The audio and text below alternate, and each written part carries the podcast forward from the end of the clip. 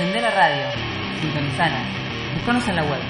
El cine, You want the moon? las bandas sonoras, el mundo audiovisual, Charlie, don't surf! acción, BSO, You can all go fuck yourselves. banda sonora original. Diego Cirulo, Fabio Villalba, Laura Majowski. Ustedes son dos degenerados. Sonido a 24 cuadros por segundo. Tres empanadas que le sobraron de ayer para dos personas. www.larrocker.com.ar Tell you what to do, what to think, and what to feel? BSO, banda sonora original. Just when I thought I was out, they pulled me back in. Por La Roca. We are not. We don't make news for television. We make uh, our our obsession, our ideas, uh, dreams, nightmares, experience.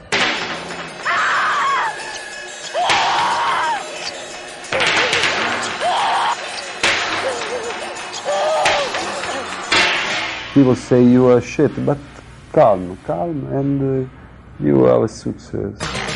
Mater tenebrarum, mater lacrimarum, mater suspiriorum.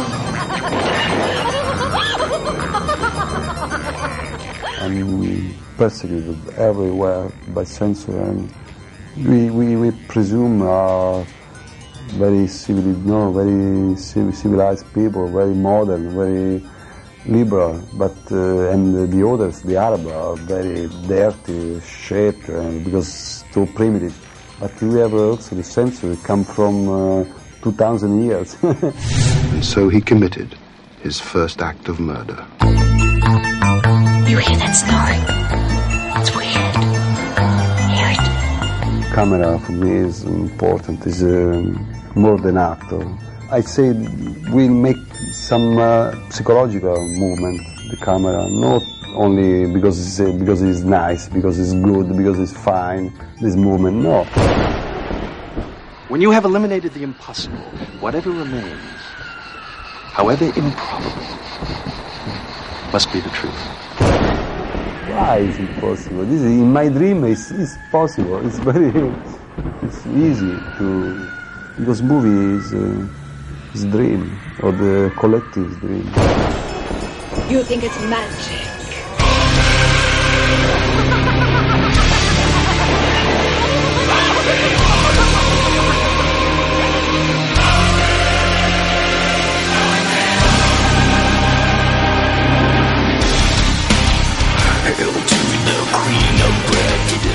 Señoras y señores, bienvenidos a una nueva entrega de Banda Sonora Original. Estamos de vuelta otro jueves acá por La Rocker.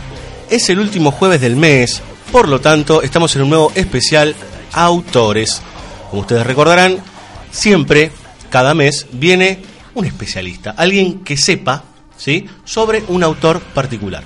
Primero vamos a hablar de si no lo identificaron ahí a este hombre con un acento particular hablando, Darío Argento será el que, bueno, estará dando vueltas eh, durante estas más de dos horas en banda sonora original. Vamos a hablar de su filmografía. Y vino a los estudios de la Rocker Diego Ábalos para hablar de este autor. ¿Cómo estás, Diego? Bien, muy bien, muchas gracias. Hola a todos, ¿cómo estás? Vos. Bueno, yo, yo bien, este, contento de que podamos este, abarcar una parte de la filmografía de Darío Argento. Les cuento que eh, Diego es guionista, es realizador, este, y amablemente ha venido, sí, este, para tratar de charlar y entender un poco qué, qué pasa con el cine de, de Darío Argento, digamos, porque por ahí es un personaje que hoy se, se lo siente un poco lejano, digamos. Este, y bueno, ¿cómo podremos empezar a abordar mínimamente el personaje de Argento? ¿Qué, qué implicancia tiene? Qué, ¿Qué importancia? Y después de ahí empezar a desmenuzar algunas películas. Sí, yo creo que eh, está lejano y está cercano. Cercano quiero decir a la gente que le interesa el terror y la realización específicamente. Eh, es un referente total. La cuestión está que su referencia quedó en películas de los 70 y los 80. Por el cine de hoy nadie estudiaría Argento por la forma que tiene hoy su cine. Quedó viejo, ¿no? Quedó como bastante vetusto lo que actualmente hace. Es como irónico. Lo más interesante de él fue al comienzo. Todo lo que viene después es como bastante decadente. Eh, entonces es cierto que, el cine de Argento está activo, eh, pero también es cierto que perdió la fama que tenía hacia el público. Vos pensás que el cine de Argento fue realmente exitoso en los 70 y en los 80 y eso te das cuenta particularmente en lo argentino por la cantidad de películas que están editadas en VHS de él. Hasta hace unos años no era difícil encontrarse con el cine de Argento. Y, por las crónicas y por los estrenos vos te das cuenta que, las películas de él se estrenaban en, los cines de acá y tenían éxito. Así que, fue un cine que estuvo muy a mano en, ciertas décadas y que se fue perdiendo masivamente, pero todavía creo que pervive en, en un sector mucho más de culto y de análisis. Podemos decir hasta la década de los 90, eh, Argento como digamos como bien activo o bien recordado. Sí, yo creo que sí. Yo me acuerdo que incluso se había editado en video Trauma, que es del 92, y acá se habrá editado en el 93, 94, y le había hecho Gati Video, que era un, sello importante en su momento. Así que, que yo creo que sí, que, hasta ese momento Argento todavía seguía transitando, aunque ya es cierto que no se estrenaba en cines. Creo que la última película que se estrena en cine es de los 80. O sea que ya a partir de la década del 90, digamos, en las salas era muy difícil encontrarse con Argento, digamos. Sí, pero también es cierto que empieza a ser difícil cada vez más encontrarse con cine de género eh, europeo en las salas. Vos pensás que cuando él empieza a filmar 70s, eh, aunque El pájaro es del 69-70, el cine italiano era otra cosa, no es lo que, lo que es hoy. Era un cine muy fuerte. Pensá que todos los maestros cuando él arranca estaban vivos. Fellini estaba vivo, Visconti estaba vivo, como todos los grandes directores italianos estaban produciendo. Entonces, en ese contexto. De hecho, él tenía una relación eh, interesante con Leone y demás, ¿no? Claro, él viene de familia, porque en realidad el padre es productor de cine, muy famoso en, en Italia, la madre fotógrafa de estrellas, entonces él ya viene de una familia inculcada al cine y empieza su, su trabajo como crítico y como cronista de cine. Así conociendo gente, conoce el círculo de Leone, del director de, westerns, ¿verdad? De los spaghetti. Y Leone lo conecta con Bertolucci para que le escriba mm, Eres una vez en el oeste. Así que ahí empieza la carrera de, de Argento como, como guionista primero. Ahora, ahí vos hablabas de género y no puedo dejar de pensar en la palabra giallo, digamos, ¿no? Este, y la conexión directa con él. Totalmente, totalmente. Eh, Viste que los italianos hacen como sus versiones de los géneros americanos. Claro, recién decías spaghetti western. Claro, el spaghetti western, el pemplum, que son las películas de, de gladiadores y también tienen como sus thrillers a la, a la italiana, que es como un género que a mí me resulta fascinante. Fascinante y del cual Argento no es el único exponente. A veces Argento como que eclipsa un poco todo el fenómeno y hay cuestiones muy interesantes. A veces creo que Fulci en ciertos aspectos lo supera. Argento, por ejemplo. Pero eh, Argento es el más representativo, si se quiere, aunque todos parten de, de, de Baba, de Mario Baba, como, como el gran padre del género que es el, el, el, giallo, el giallo, mejor dicho, viene de, del color, ¿no? Del amarillo. Amarillo porque los policiales eh, que se escribían se publicaban en novelas de tapas amarillas. Entonces ese género parte, en verdad, de, un, de una novela pulp eh, de, de, thrillers. De thrillers que tienen como características muy propias que después el cine los va como trabajando cada vez más. Que es quién es el asesino como el juego de, quién es el asesino, de violencia extrema, eh, de, de, cuestiones arraigadas en traumas del pasado que se tienen que revelar, que son los que motivan el asunto del crimen, y una cierta tendencia muy extrema a la, a la violencia, ¿no? como de, de violencia explícita. Baba hace en los 60 las primeras películas que se consideran Giallo y, Argento toma mucho del estilo de, de, Baba y lo va perfeccionando y desarrollando por otros lados. Ahí vos hablabas de quién es el asesino, de la extrema violencia, y me parece que ahí ya encontramos un par de elementos, un par de factores que nos pueden llevar a la primera película de eh, Argento, digamos, de Argento, que eh, ahí hay unos cuantos condimentos de lo que estabas contando vos, digamos, o que son fundamentales en realidad, que es El pájaro de las plumas de cristal del año 1970. Sí, esa es la primera película de Argento que sorpresivamente fue un éxito mundial. No fue la- no solamente un éxito en, en Italia. Digo sorprendentemente porque era una persona que no tenía experiencia previa más allá de todos los, los, los conocidos que tenía en el medio y su experiencia como guionista. Pero detrás de la cámara no tenía experiencia. Y lo llamativo es que incluso a él se lo trató de despedir en el rodaje. Se lo trató de reemplazar por la manera tan particular que tiene Argento de, hacer las puestas en escena. No se entendía cómo ese montaje iba a resultar. Cuestión que cada vez en cada película cada vez se va agrandando, por supuesto, porque las formas de la puesta en escena de Argento se basan en una elipsis temporal y espacial muy pronunciada. Es decir, que él juega justamente a romper. Y en las plumas se nota, se nota esta cuestión y se nota una, una puesta en escena muy liberada. Entonces se temía de que eso no tuviera sentido, finalmente lo tuvo obviamente, pero bueno, Argento también hay que entenderlo como un exponente más de, toda la ruptura de los 60, porque Argento está muy influenciado por incluso por Warhol y por, por, por lo pop. Entonces él ya tiene en la cabeza un montaje distinto a lo que podría ser algo más clásico, a Baba mismo incluso.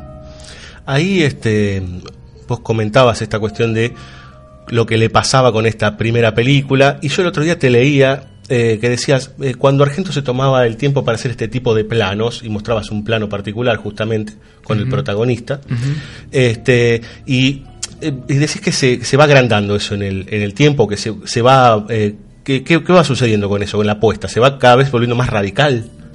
Yo creo que eh, hasta cierto punto sí, pero lo que pasa es que él va ascendiendo en estilo hasta cierto momento que podemos identificar y después va declinando. Es decir, que si bien la búsqueda por, el esteticismo cada vez se va perfeccionando más, eh, y también una zona experimental donde los nudos argumentales importan menos e importa muchísimo más la cuestión de la estética y de la puesta en escena, eh, también creo yo que las películas van perdiendo en, en el transcurso del tiempo cierto detalle obsesivo que te das cuenta que es muy claro al comienzo.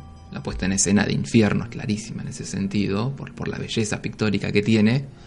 Comparada con lo que es Drácula, Drácula 3D, te das La cuenta, última. claro, la última película de él, te das cuenta que, que- que- que hay un descuido, un desgano, un- una, una persona que ya no puede pensar de la forma que pensaba antes. Se nota una velocidad. Quizás son las cuestiones de producción, realmente no lo sé. Obviamente las películas de ahora son mucho más baratas de, los, de las que hacía antes. Pero, pero creo yo que incluso en un gran momento de él, como es Fenómena, 85, ya vas viendo un argento mucho menos preciso a lo que era antes. Eh, entonces creo que sí, que si bien por un lado se vuelve eh, más experimental, al mismo tiempo esa forma que se va perfeccionando desde la puesta en escena, cuando avanza eh, se, se- se vuelve más desganada. Bien. El pájaro de las plumas de cristal, para el que no la conoce, digamos, es, se sostiene en la idea de un testigo de un asesinato, o, o de un intento de asesinato, en tal caso, y este testigo como de alguna manera empieza a hacer una investigación, algo que después va a ser recurrente en la filmografía de Argento, que es el, el, tipo que va por el carril lateral, eh, tratando de encontrarse con aquel que está haciendo el mal, por decir, ¿no? Y tiene ciertas características ese personaje que también se van ir repitiendo en otras obras de Argento. Esta idea de que es un tipo que está dedicado a algo muy específico, casi un profesional, podríamos decir, este, un tipo de una clase acomodada. Bueno, ¿qué, qué pasa con ese personaje y la relación con el asesino, la- lo atractivo que se genera ahí con ese generador de muerte que está del otro lado, que siempre es un, un asesino, un serial killer o demás? Lo interesante para mí del pájaro de las plumas es que ya plantea de entrada es como una película fundacional del estilo de Argento. Como todo lo que es Argento va a estar en, en el, en el pájaro. Entonces ya podemos encontrar como las temáticas y las recurrencias que van a ser perpetuas, te diría yo. Eh, sobre, sobre todo su trabajo. Entonces, si puntualizamos en el aspecto del protagonista, Argento trabaja artistas. Lo que, lo que une a todos los protagonistas de Argento es que son gente vinculada con el arte, ¿no? Entonces vos tenés a este escritor en El pájaro, que es como un ghostwriter que viene acá a, hacer un trabajo por encargo. Después tenés en, en Profundo Rojo al pianista, en Infierno a la poeta o al hermano músico, en Suspiria a la bailarina. Bueno, ¿no? Toda gente relacionada con el arte, lo cual es interesante como primera postura para, para, para salir, porque como son películas tan estéticas, el tipo que puede comunicarse con esta investigación es un artista, teniendo en cuenta que en el fondo los crímenes son verdaderas puestas en escena. Mm. Quiero decir, son asesinos que tienen una cuestión estética, aunque no sean eh, artistas ellos, con el crimen no sé en cuál de, ellas, pero hay una que dice que es como una obra de arte, digamos, lo que está haciendo, ¿no? Como que el, crimen también es una apuesta, es una, forma de hacer arte. Es que totalmente, yo creo que es una de las constantes de, Argento, eh, la puesta en escena misma. Por eso son películas que están tan arraigadas en un sentimiento teatral y operístico. Eh, porque importa menos, creo yo, las motivaciones para que este crimen se cometa que el hecho de cometer un crimen.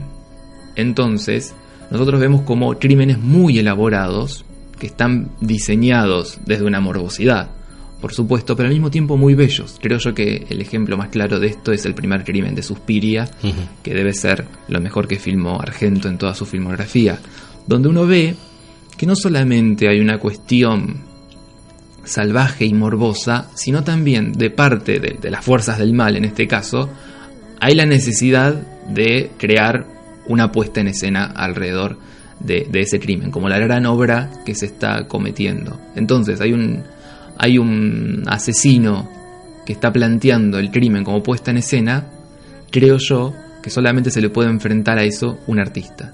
Y en el medio Argento como el árbitro que está entre los dos.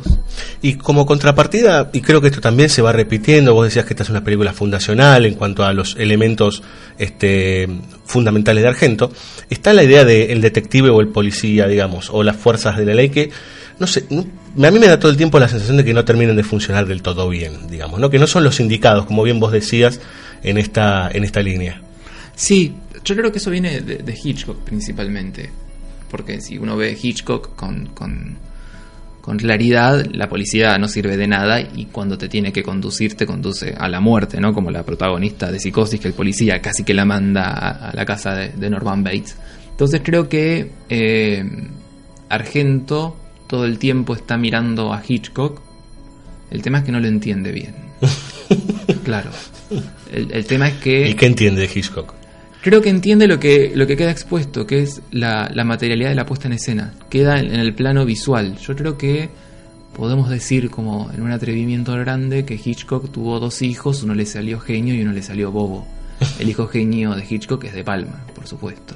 El hijo bobo es Argento. Porque quedó como en, en el aspecto más formal. Claro. ¿Verdad? De Palma pudo conciliar no solamente lo formal con lo temático.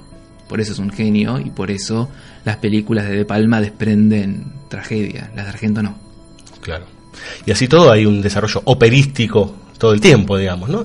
Totalmente, pero uno también podría encontrar el mismo desarrollo operístico en Leone claro. o en, Tarantino, si se quiere, ¿no? Como, como esa raíz italiana.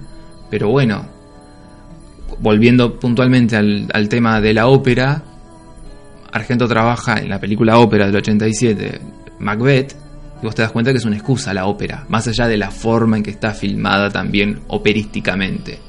Coppola, cuando hace El Padrino 3 y usa caballería rusticana, no solamente la usa para la puesta en escena, sino que tiene un sentido para cuál está trabajando caballería rusticana. Claro. Entonces, la conexión entre Argento trabajando una ópera temáticamente con la historia de su película y tenés que hacer mucha fuerza para encontrar conexiones reales puede ser intercambiable, digamos, esa, esa ópera. Puede ser cualquiera. Y si es cualquiera hay un problema ahí. Claro, claro. Eh, retomo algo más del pájaro de las plumas de cristal y es el tema que pase todo el tiempo, porque como esta película es el, el, el, el puntapié inicial, está esta cuestión de la reconstrucción de los hechos, ¿no? Y la pregunta que le hacen a él y que le hace el policía, que es muy insistente, el comisario, creo que es el subcomisario, que le dice, bueno, pero usted me dice que hay algo que, que, hay algo más y usted no se acuerda. Y hay todo un esfuerzo del protagonista todo el tiempo por tratar de descifrar, pareciera como de descifrar la apuesta.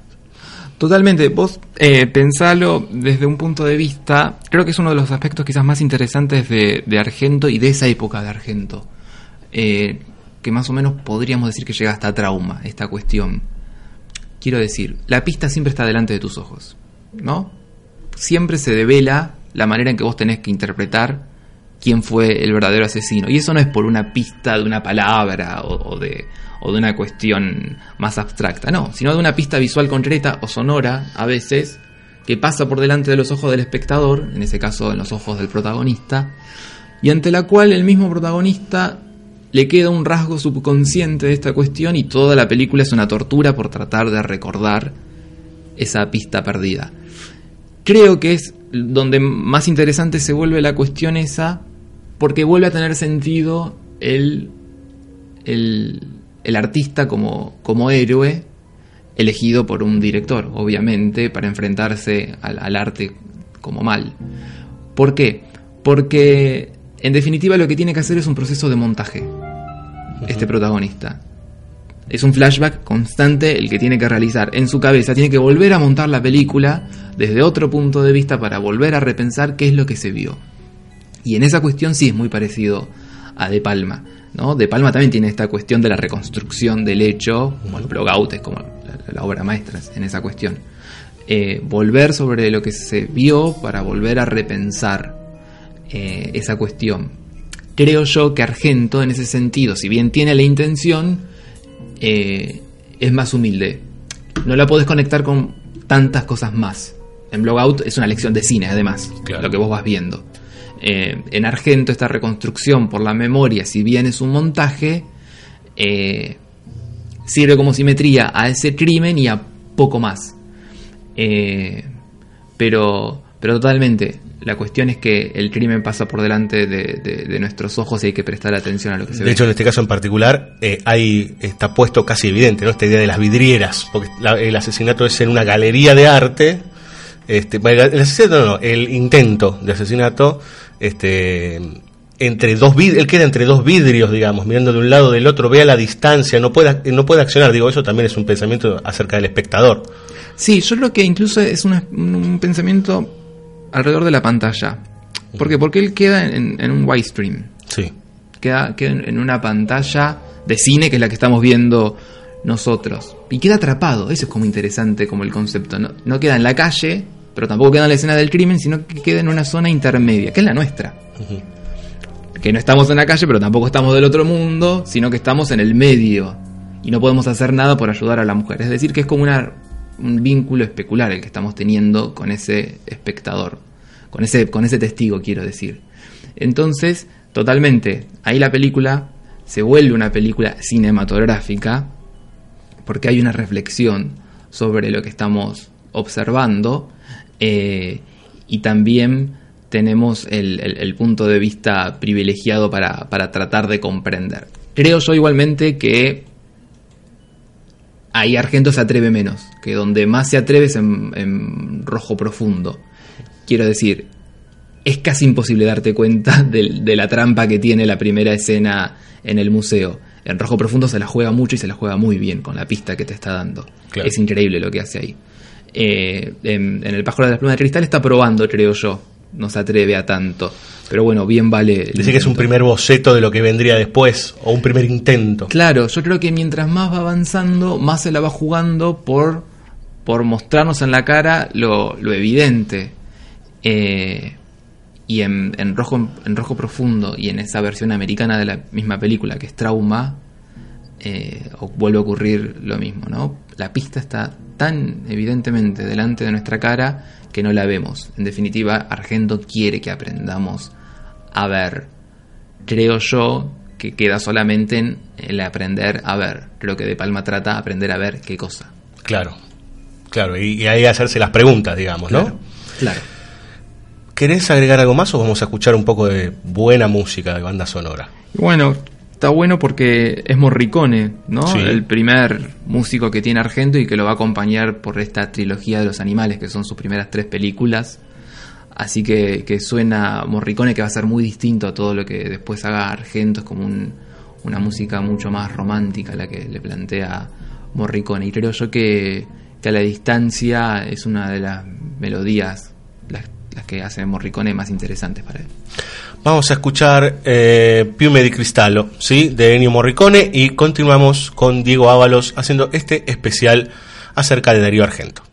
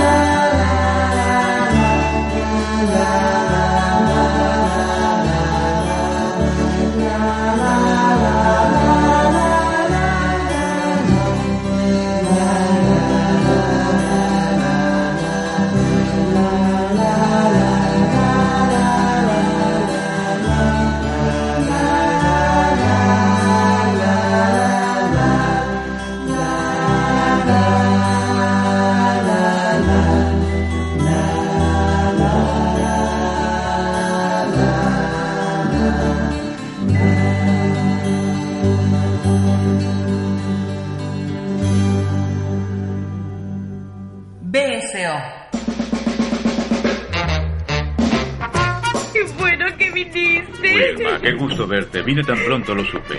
Gracias, Frank. No hay por qué. ¿Dónde está Norbert? Aquí está, Frank. Banda sonora original. Un gran policía que fue emboscado por unos vulgares y cobardes matones. Mi pobre Norbert. Era tan buen hombre, Frank. Un hombre no debe morir así. Tienes razón, Ed. La mejor forma de morir es envenenado, o que te arrojen de un avión sin paracaídas, o que te muerda un perro rabioso. Así quiero morir yo.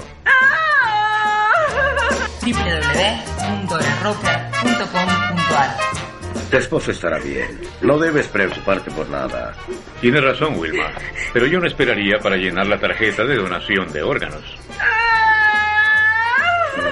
Lo que quiero decirte, Wilma, es que en cuanto Norbert mejore, nos dará mucho gusto verlo trabajar otra vez con nosotros. A menos que quede como un vegetal. Que así es como va a quedar. BSO. El cine. Las bandas sonoras. El mundo audiovisual. Know what? What? The difference between you and me is purely political. Yeah. You see, we both play good piano, right? but I'm the proletariat of the keyboard. And you're the bourgeois.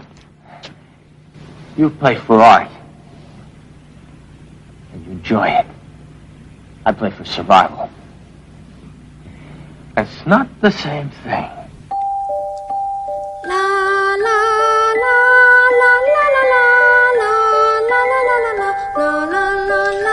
Bien, señores, segundo bloque de banda sonora original. Estaban escuchando un diálogo que ahora le vamos a preguntar a Diego, obviamente, en donde dos personajes, dos pianistas, este, hablan y uno le dice al otro, bueno, vos tocás, vos sos un burgués y yo soy un, un proletario. Este, vos tocás por placer y yo toco porque necesito sobrevivir. Yo creo que ahí hay muchas cuestiones explicadas de lo que después va a ser Rojo Profundo, la película del año 1975 de Darío Argento. Eh, Diego, vos decías antes que El pájaro de las plumas de cristal era como el primer intento y que en Rojo Profundo nos vamos a encontrar con el, el perfeccionamiento, digamos, de varios procedimientos y varios elementos que están siendo ahí explorados por Argento, ¿no? Sí, yo creo, ahora he vuelto a ver las películas de Argento después de, mucho tiempo, por, justamente por, este encuentro, ¿verdad? Eh, Argento fue como un, un, director que a mí personalmente me acompañó mucho en mi adolescencia. De lo primero que empecé a ver cuando empecé a ver cine con más criterio. Eh, entonces fue como toda una sorpresa volver a encontrar con esta película especialmente. Creo yo que es la obra maestra de él.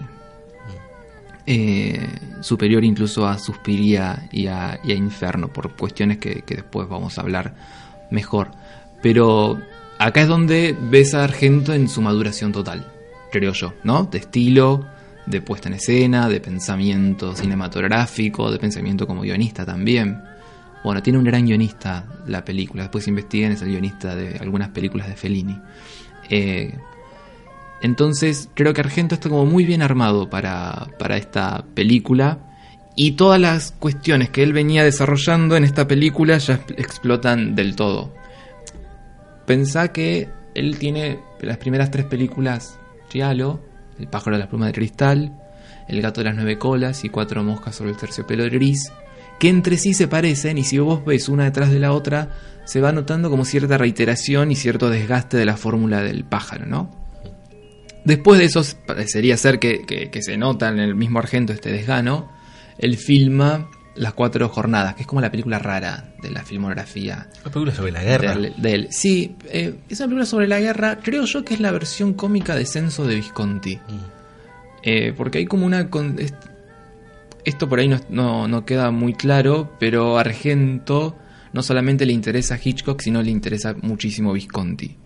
Visconti en el sentido de el director de la ópera o el director del risorgimiento italiano o el director de la decadencia, ¿no? Como de, de lo que fue Italia o de lo que pudo haber sido y en lo que se convirtió. En ese sentido creo yo que es la película más política, las, las cinco jornadas de Argento. ¿Por qué digo que tiene que ver con censo? porque toma el mismo momento que es la, la, revolución de Garibaldi expulsando a los austríacos, la unión, ¿verdad? La unión de, los reinos en Italia, eh, para denunciar que en la década del 70, que esa revolución fue una revolución traicionada y de que finalmente están siendo gobernados por los mismos hijos de puta de siempre. Eso que plantea Visconti con toda elegancia en censo, lo vuelve a hacer Argento en un tono mucho más cómico y mucho más burdo, con la película termina diciendo directamente el protagonista a cámara, nos cagaron, nos cagaron, nos cagaron. Bueno, hay una distancia metafórica bastante grande, ¿no? Entre eso y Visconti. Pero la intención está. Claro. A pesar de todo, la intención está. Eh, y no le entendió nadie la película. Fue un fracaso muy grande. Creo que ahora la distancia se disfruta mucho, es muy cómica. Tiene una- una- unas ideas de puesta en escena muy divertidas. Eh, y que, que es injustamente olvidada. Es como una oportunidad de Argento que andás a ver hacia dónde pudo haber disparado si esa película funcionaba. Claro. No funcionó y bueno, tuvo que volver al, al, al thriller. Lo bueno es que vuelve al thriller de una manera totalmente consciente de cuáles son sus propias capacidades de puesta en escena. Pero vos eh, ahí hablabas del humor, Sí. Y me parece que buena parte de eso se traslada a Rojo Profundo, porque hay varios momentos en donde hay este, escenas, por ejemplo, entre el protagonista y esta chica periodista, en donde está todo el tiempo intentando, no sé si descomprimir o encontrar algunas escenas de humor. Sí, yo creo que eso ya se encuentra en el pájaro de las plumas de cristal. Y lo cual a mí me parece, hago como una nota aparte acá, perdón, muy interesante para pensar la cuestión del guion y para nosotros jóvenes argentinos que nos interesa el género. Eh, que es esta cuestión de pensar cómo hacer de una investigación algo más interesante, porque yo tengo que ir a hablar con cinco personajes más que me cuenten algo para yo seguir investigando y que eso no caiga en una monotonía terrible y que sea aburridísimo. Creo yo que la estrategia brillante que encuentra Argento para eso, ya desde el pájaro de las plumas de cristal, es que las entrevistas son con personajes totalmente estrafalarios. Pensá en, en el pájaro, ¿no? El, el, el anticuario gay, el pintor loco, el preso tartamudo que repite una frase que le quedó como una El, dislexia. el proxe- es un proxeneta. Claro. Entonces hay una cuestión de lo ridículo en medio de una investigación como forma de hacer lo que todo artista necesita, que es contraste. ¿Por qué? Porque si yo quedo en un solo tono, se me vuelve plana lo que yo quiero contar o lo que yo quiero mostrar. En ese sentido creo que Argento es muy inteligente, ahí se nota como su capacidad de guionista, en poner humor en una trama terrible, porque justamente eso hace eh, que se aliviane en el mejor sentido, se aliviane para que avance. Y lo que yo necesito pasar como información pasa de una manera mucho más interesante, mucho más cómoda y mucho más divertida, obviamente. Y en ese sentido también esa, esas escenas que descomprimen un poco también sirven para luego cuando viene una escena más cargada, digamos, o un momento mucho más terrible, ¿no? Totalmente, pero además teniendo en cuenta que terror y comedia es lo mismo. Estam- estamos en una zona de lo extraño, porque que, que aparezca esta gente totalmente delirante, est- están al borde de cualquier momento de sacar un cuchillo y clavármelo como cualquier personaje de Argento. Es decir, lo que esconde en el fondo es la máscara. Una máscara te puede hacer reír como te puede asustar también. Es decir, que el terror y la comedia se unen en que trabajan lo deforme. Entonces, esta gente, cuando, cuando empiezan sus investigaciones, se encuentran con los dos lados. Se encuentran con lo terrible y se encuentran con lo gracioso. Lo interesante es que tanto lo gracioso como lo terrible son perturbadores. Vivimos en un mundo, cuando entramos en el mundo argento, no naturalista. Vivimos en, una pesadilla, vivimos en una cosa trastocada, en la cabeza trastocada de- del director. Entonces me parece que el humor entra como una zona poética más de la historia que se está contando. Hablábamos de, la característica particular de cada protagonista en relación al crimen y cómo después se conectan con el asesino y demás. Y vos recién hablaste de máscaras y me parece que es algo que también es un factor eh, central, que esto de cómo se representa generalmente a ese serial killer, digamos, este que está siempre representado por un par de guantes negros, ¿no? Sí. Bueno, esa cuestión ya viene de, de, de Baba. Si bien Baba no usa los guantes, está la cuestión de el, el punto de vista de este, de este asesino. Eh, después Baba sí lo va a usar, obviamente, también. A lo que me refiero es la puesta en escena marcando el fuera de campo del asesino, vos teniendo incluso el punto de vista del asesino, lo cual es como interesante. Uno tiene el punto de vista del asesino, pero su identidad queda en el fuera de campo. Entonces es muy interesante pensar que el guante viene a ser la máscara del, de, este, de este asesino. Que Argento tampoco es que lo utiliza siempre, porque si uno ve eh, el gato de las nueve colas, eh, ve manos directamente, manos masculinas. Eh, entonces es una cuestión que a veces aparece y a veces no tanto. Obviamente, como todo director, va comprando su propio estilo, lo cual es peligrosísimo. Cuando un director compra su estilo, empieza el peligro, ¿no? Tim Burton es como la, la clave de esa cuestión. Sí, sí, pues sobre todo porque después quiere venderlo, digamos, de vuelta. Claro, claro, y se, se va vaciando cada vez más. Claro. Eh, pero es cierto que eh, en las primeras películas esos guantes y ese sobre todo, o esa capa, o ese sombrero, actúan, actúan como referencia, primero clara al, al cine americano, ¿no? Al noir.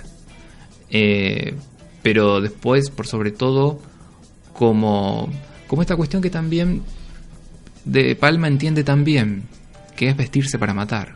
Hay como toda una cuestión estética en eso mismo, vestirse para matar. Claro, y, y pensaba este, que, bueno, en este caso particular, se despliega de alguna manera la personalidad del, del asesino o quién podría ser este asesino. Hay algo también que siempre se empieza a construir con esto de el pasado y el porqué, con objetos.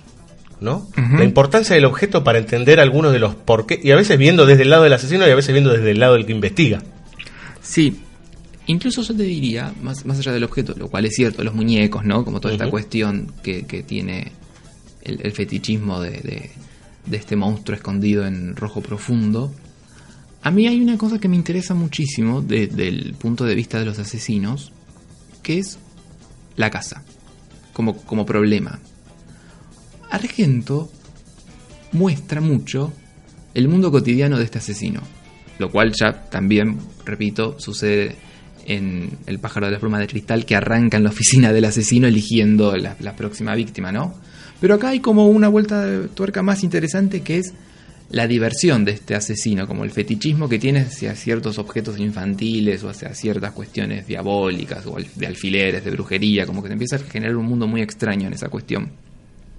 Pero después esto se va a ir como perfeccionando cada vez más. En Suspiria y en Infierno incluso tenemos como el punto de vista de las brujas en el interior de su propio aquelarre.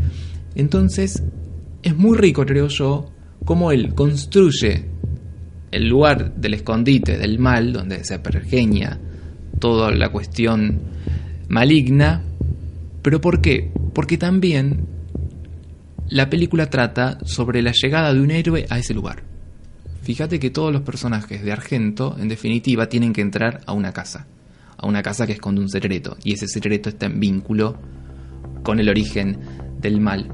Entonces, como que nos va dando como varias pistas, creo yo, esta cuestión del el secreto escondido dentro de una casa.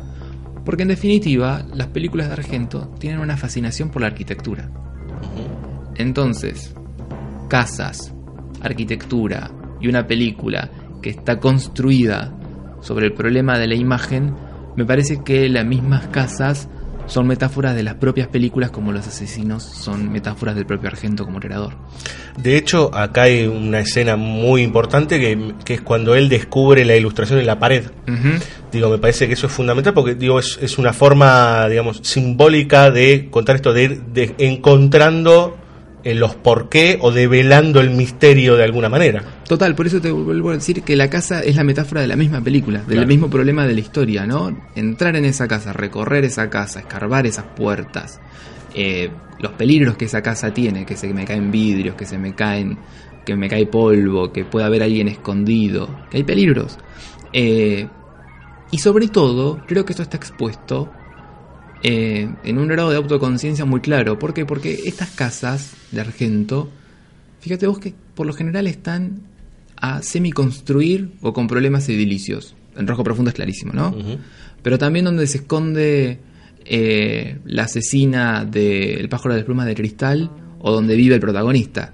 Casas abandonadas o casas a medio hacer, casas con problemas. En Suspiria los gusanos se está pudriendo directamente esa casa o en Infierno eh, la casa subacuática.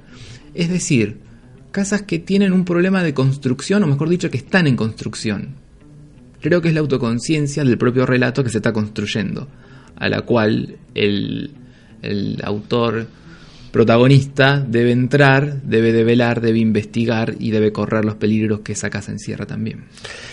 Vuelvo a un tema que hablabas en el bloque anterior, Diego, que tiene que ver con el ser testigo, ver. En este caso, el protagonista está en una situación similar al del pájaro de las plumas de cristal, pero hay algo que a él no le impide accionar, digamos. O sea, en el otro teníamos un, un, vidrio, digamos, un separador que a él lo terminaba, terminaba abortando su misión, por decir, y acá no, él, él, puede llegar al espacio y encontrarse con el cuerpo de la primera asesinada, digamos, que hasta inclusive, esto, no, corregime si me equivoco, pero eh, sostiene más hasta la idea en el impacto del propio personaje de después tomar una decisión de seguir, ¿no? Uh -huh. en, en, relación al otro que se queda, digo, queda mirando y no hay un muerto, digamos. Ahí hay una, en realidad es toda una apuesta este, de un intento de eh, ¿qué, ¿qué, pasa con eso, digamos? Eh, creo yo que la cuestión esta de, de, del protagonista y este llamado a la aventura es muy interesante porque en definitiva parecería ser que de los personajes lo mejor que le pudo haber pasado es ser testigo de un crimen. Claro.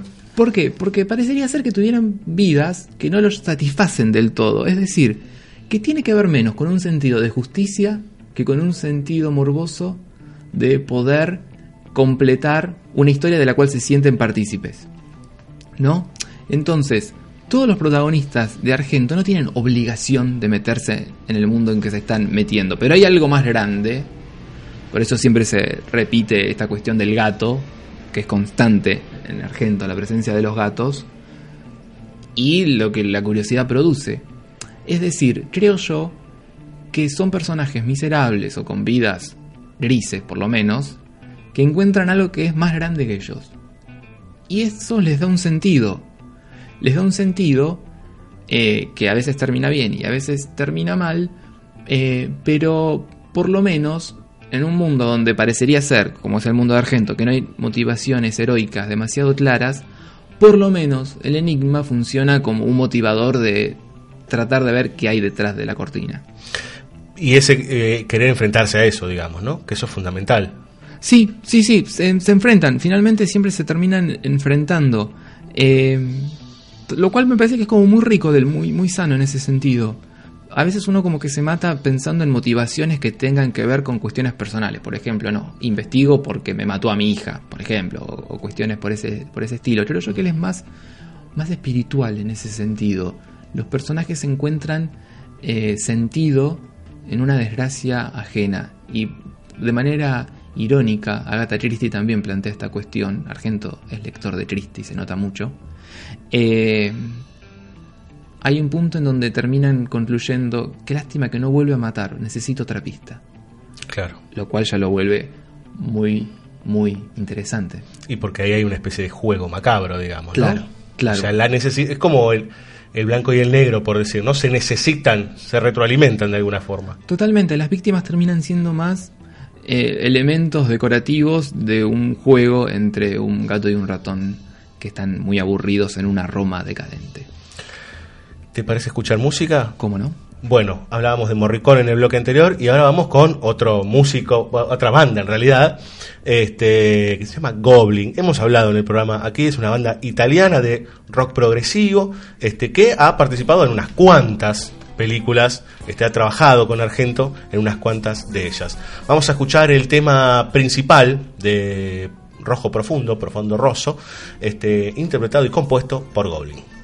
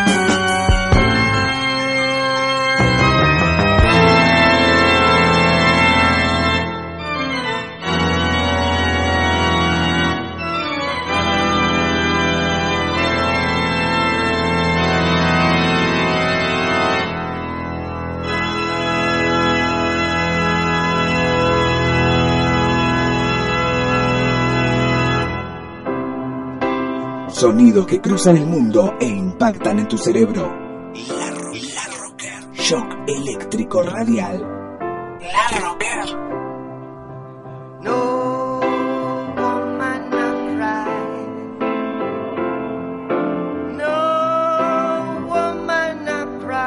La Rocker. Let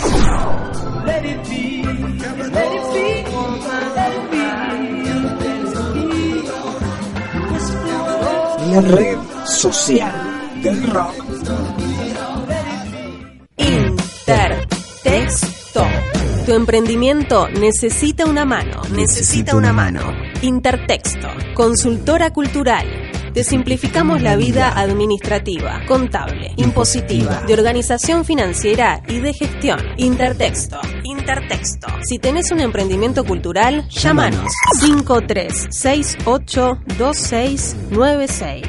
53682696 o visitanos en intertexto.com.ar. Intertexto, consultora cultural. Descubrí el hosting ideal para tu sitio y sumate a la plataforma de servicios más avanzada de Latinoamérica, elserver.com. Elserver.com. Web hosting profesional. Prendas personalizadas. Bajo Mundo. Facebook.com. Barra Bajo Mundo Ropa. Recuperemos el Cine Teatro Urquiza, Parque Patricios de Pie, por la arquitectura, la cultura y nuestra identidad barrial. Firma, apoyá, resistí. Búscanos en Facebook, Cine Teatro Urquiza, en Twitter, Cine Urquiza, Cine Teatro Urquiza, Parque Patricios de Pie. Contra la prohibición, me planto. THC, la revista de la cultura canábica. Todo sobre marihuana. En todos los kioscos. Caótica Estudio. Lo que quieras diseñar, lo que quieras crear, lo que más te guste. No nos importa dónde vivas. Caótica Estudio. Tarjetas personales, flyers, volante, papelería, pósters, banners, dípticos, trípticos, logotipos, marcas. Caótica Estudio. Caótica Estudio arroba hotmail.com. Facebook.com barra Caótica Estudio. Queremos que nos elijas. Siempre.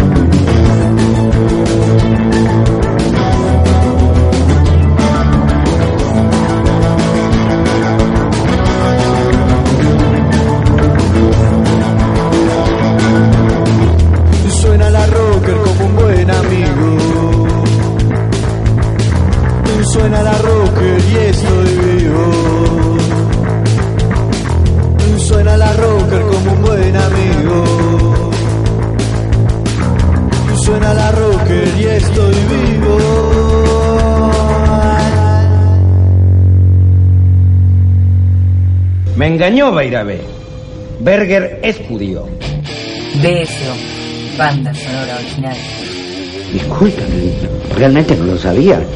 Tendría que informarse un poco antes de pedir ciertos favores, ¿eh? Este chico, el hijo de su amigo, cualquier cosa menos una mosquita muerta. Y no ponga esa cara, hágame el favor. No puede ser, debe haber algún error. Esto del error ya me lo dijo la otra vez. Aquí no hay ningún error, mi amigo. Eso quiere decir que... mm, Que no somos giles, Bairabé. Bueno, decídase, hombre. ¿Sigues pidiendo por él o no? Eh, no sé, tengo que pensarlo, no, no, no puedo decidir ahora. Ahora es cuando tiene que pedir por él. Ahora que sabe quién es. Por un inocente pide cualquiera. Lo difícil es pedir por un culpable, ¿no? BSO,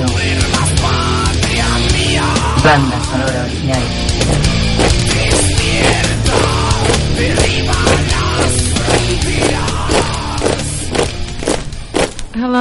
I'm sorry to bother you. Ah, so. What would you like to know? Do you believe in the existence of witches? Ah, I have known some women who are said to be witches. Really?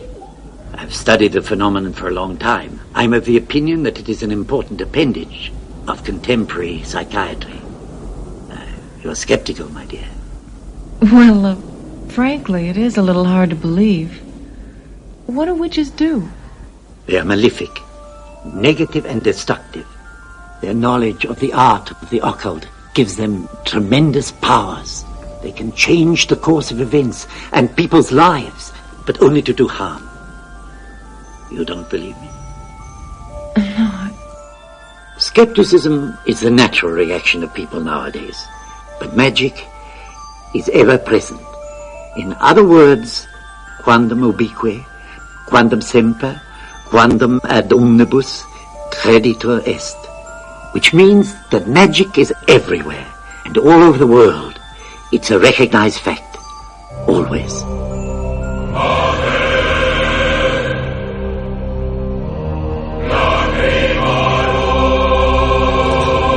Tercer bloque de este especial dedicado a Darío Argento.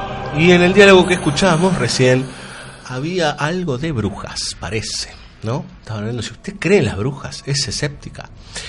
Lo cierto es que vamos a hablar de, podríamos decir una, uh, porque es difícil, porque hay dos películas que son muy cercanas y una 25 años después, una trilogía este, dedicada a las brujas este, por parte de Darío Argento. Estamos hablando de Suspiria, Inferno y La Terza Madre. Bueno, vos hablabas que había elementos fundamentales en estas películas que eran bien distintas o que tenían otras características con respecto a películas anteriores como Rojo Profundo o El pájaro de las plumas de cristal. Y vos sabés que yo me quedé con una frase que escuché de Carpenter que dice, vos quedate con lo que está pasando en esa película, en Suspiria particularmente, y tratá de no darle mucha bola a, la lógica que tiene, porque no se la vas a encontrar del todo, sino que tenés que hurgar por otro lado. Mira, ahora que me estás diciendo esto, me acuerdo, eh, Argento hace una serie para televisión en los 2000 que se llamó Master of Horrors. Ahí hace dos episodios. Carpenter también hace dos episodios. Eh, en el primero, eh, que no recuerdo bien el nombre, algo como cigarrillo, la marca del cigarrillo que quema. ¿Se acuerda alguien cómo se llamaba ese primer episodio de, de la serie de Carpenter? El segundo es Pro Life, me acuerdo bien. Eh, Cigarette Burns. Cigarette Burns, ahí está. Eh, el, el, protagonista tiene un cine, ¿verdad? Uh -huh. Y en ese cine están pasando Rojo Profundo. Uh -huh. Es interesante que Carpenter mire a Argento porque eh, obviamente Carpenter es 50 millones de veces mejor director que, que Argento. Pero es interesante que le haga, le haga un reconocimiento. Que es un reconocimiento crítico, creo yo también. Porque en definitiva, eh, Carpenter está levantando a un director que como él hace películas de terror, pero no como él, eh, con un sentido mucho más pobre detrás de todo lo que, lo que quiere decir. Quiero decir con esta cuestión, ¿Se acuerdan que el personaje de la serie de, Carpenter, del episodio de Carpenter, eh, está detrás de una película maligna, ¿no? Uh -huh. eh, algo así como El fin del mundo, no me acuerdo cómo se llamaba. Eh, bueno, en esa larga lista de películas que pueden anunciar el fin del mundo por una cuestión nihilista, porque en el fondo lo que hay es vacío, Rojo Profundo entra perfecto también. Eh, y ahí está totalmente Carpenter opuesto a esa cuestión. ¿A qué, ¿Por qué voy a esto? Porque la trilogía esta de las tres madres presenta un problema muy grande en la obra de Argento, que es el problema del vacío. ¿A qué me refiero con esto? Si uno ve Rojo Profundo, finalmente es una película totalmente pesimista. ¿Verdad? Uh -huh. El amor, como en casi todas las películas de Argento, no existe, o son relaciones tímidas parecerían, asexuadas. Eh, la tragedia está siempre presente, pero sin ninguna ganancia de aprendizaje, porque ¿qué, ¿qué, aprenden los personajes de Argento? Nada, tampoco. Descubren al asesino y la película corta ahí con una violencia inaudita. la ciudad parece siempre estar tan corrompida como al principio. Es decir, son películas muy amargas las de Argento. Son películas, creo yo, nihilistas, no hay esperanza de nada. En Carpenter esto es mucho más ambiguo. Uno depende de dónde se pare con cualquier película de Carpenter. El mal existe, pero también hay una potencia del otro lado que, que puede ayudar o que a veces gana. Aunque después se vuelve a invertir la cuestión. El tema está en que ese nihilismo, en Rojo Profundo o en las anteriores, está bien sostenido porque si bien lo fantástico se asoma, nos mantenemos en un mundo supuestamente racional. No hay una presencia o confirmación de que el mal existe, porque está anclado el mal en la enfermedad de un personaje asesino. En algo físico, digamos. Claro. O sea, en un ser humano puntual. Claro. Ahora bien, en Suspiria, en Inferno y en la tercera madre, el mal existe como entidad propia, sobrenatural, quiero decir. Y ahí creo yo que está el problema de, de Argento y lo fantástico. ¿En- ¿A qué me refiero? En que Argento no cree. Porque no le puede generar una contrapartida a ese mal. Solamente hay acciones de ciertos personajes heroicos que tampoco están protegidos ellos por ninguna potencia a la que puedan apelar. Entonces, en un mundo vacío, nihilista, que aparezca el mal y que solamente reine el mal, hace un discurso muy simple. Por eso mismo, las brujas terminan siendo más en, en Suspiria brujas como una entidad cualquiera, como cualquier monstruo, pero no hay una verdadera reflexión sobre la cuestión del mal. Eh, supongamos otras películas donde se aborden aquelarres y esto funcione de una manera mucho más práctica. Bueno, La séptima víctima, ¿no? que es una película de la clase B.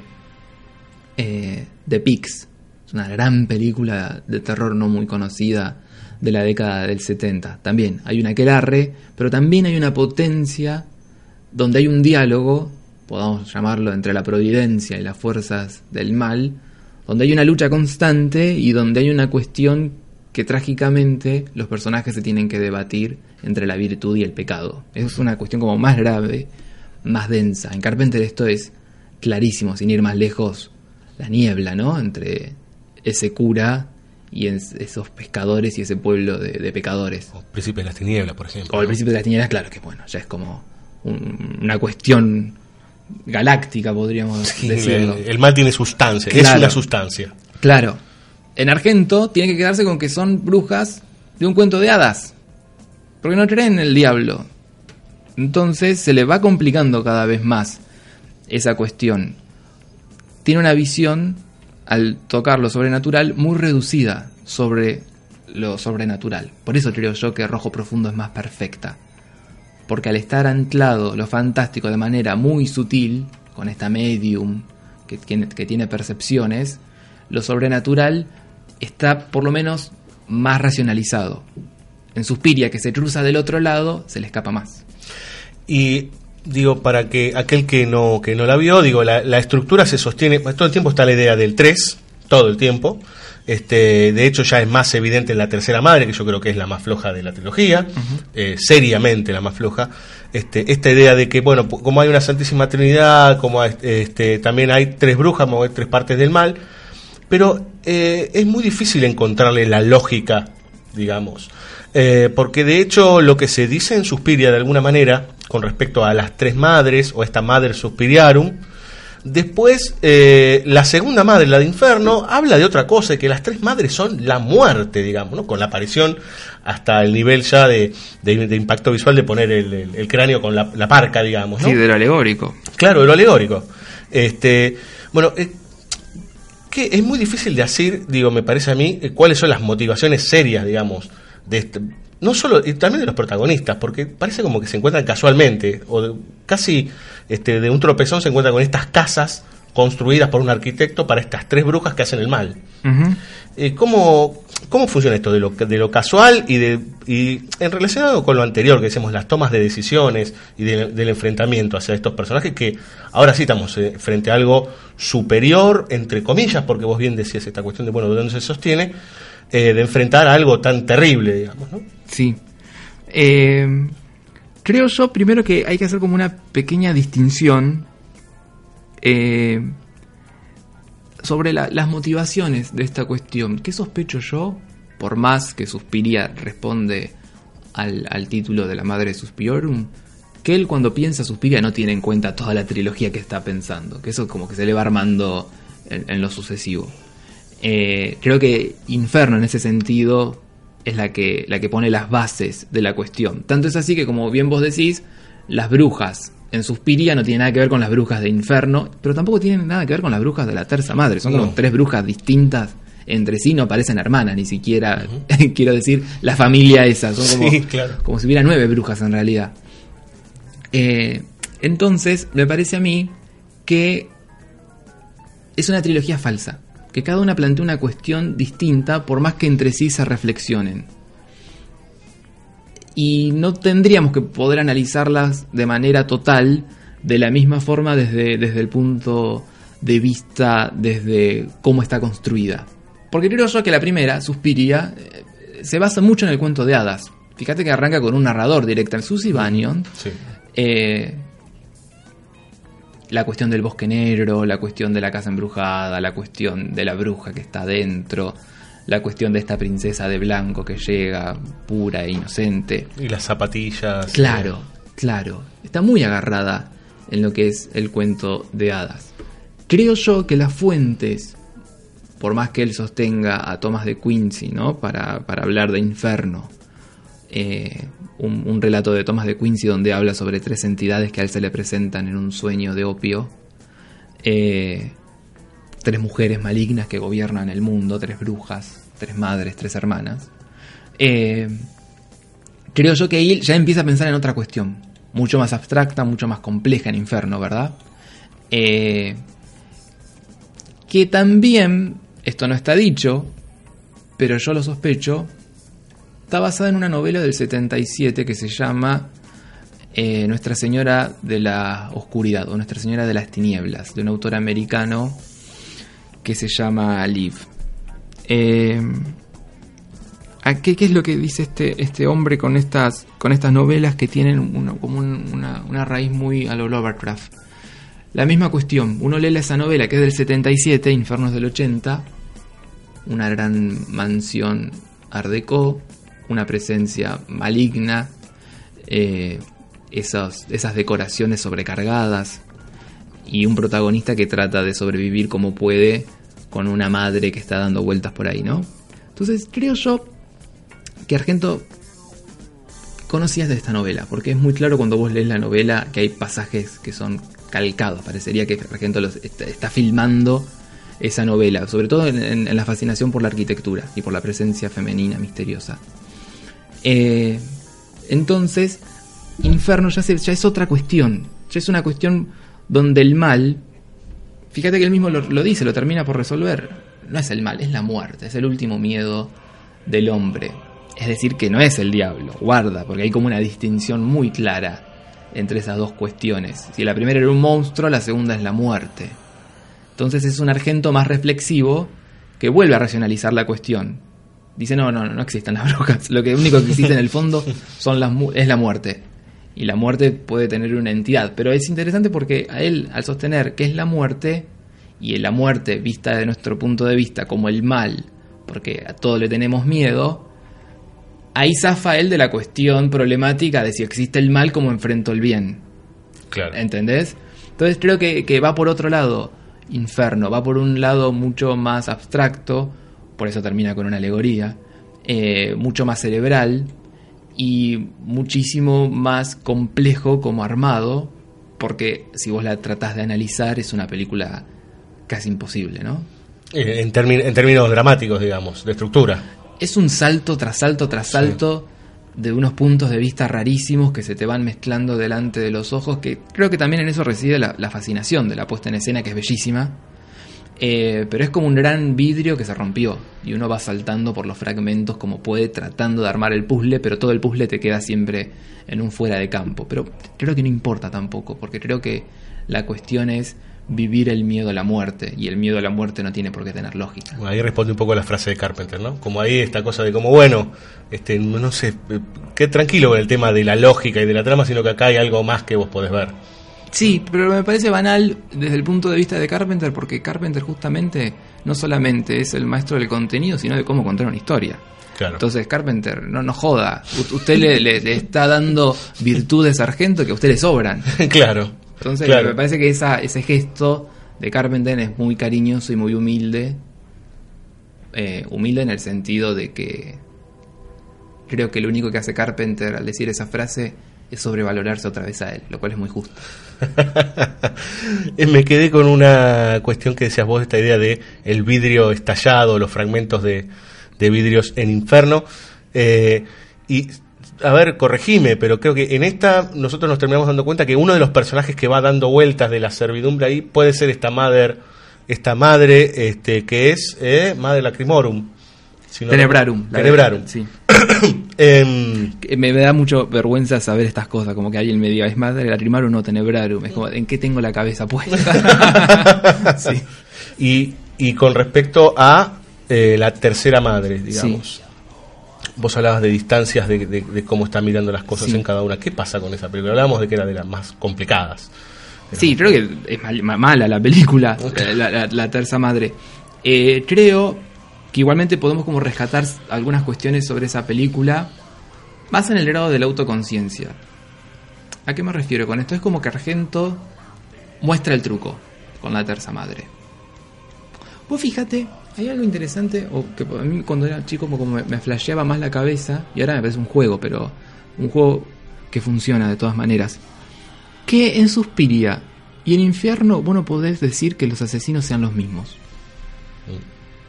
Entonces, vos tenés que el primer crimen de Suspiria lo comete alguien con garras. ¿Verdad?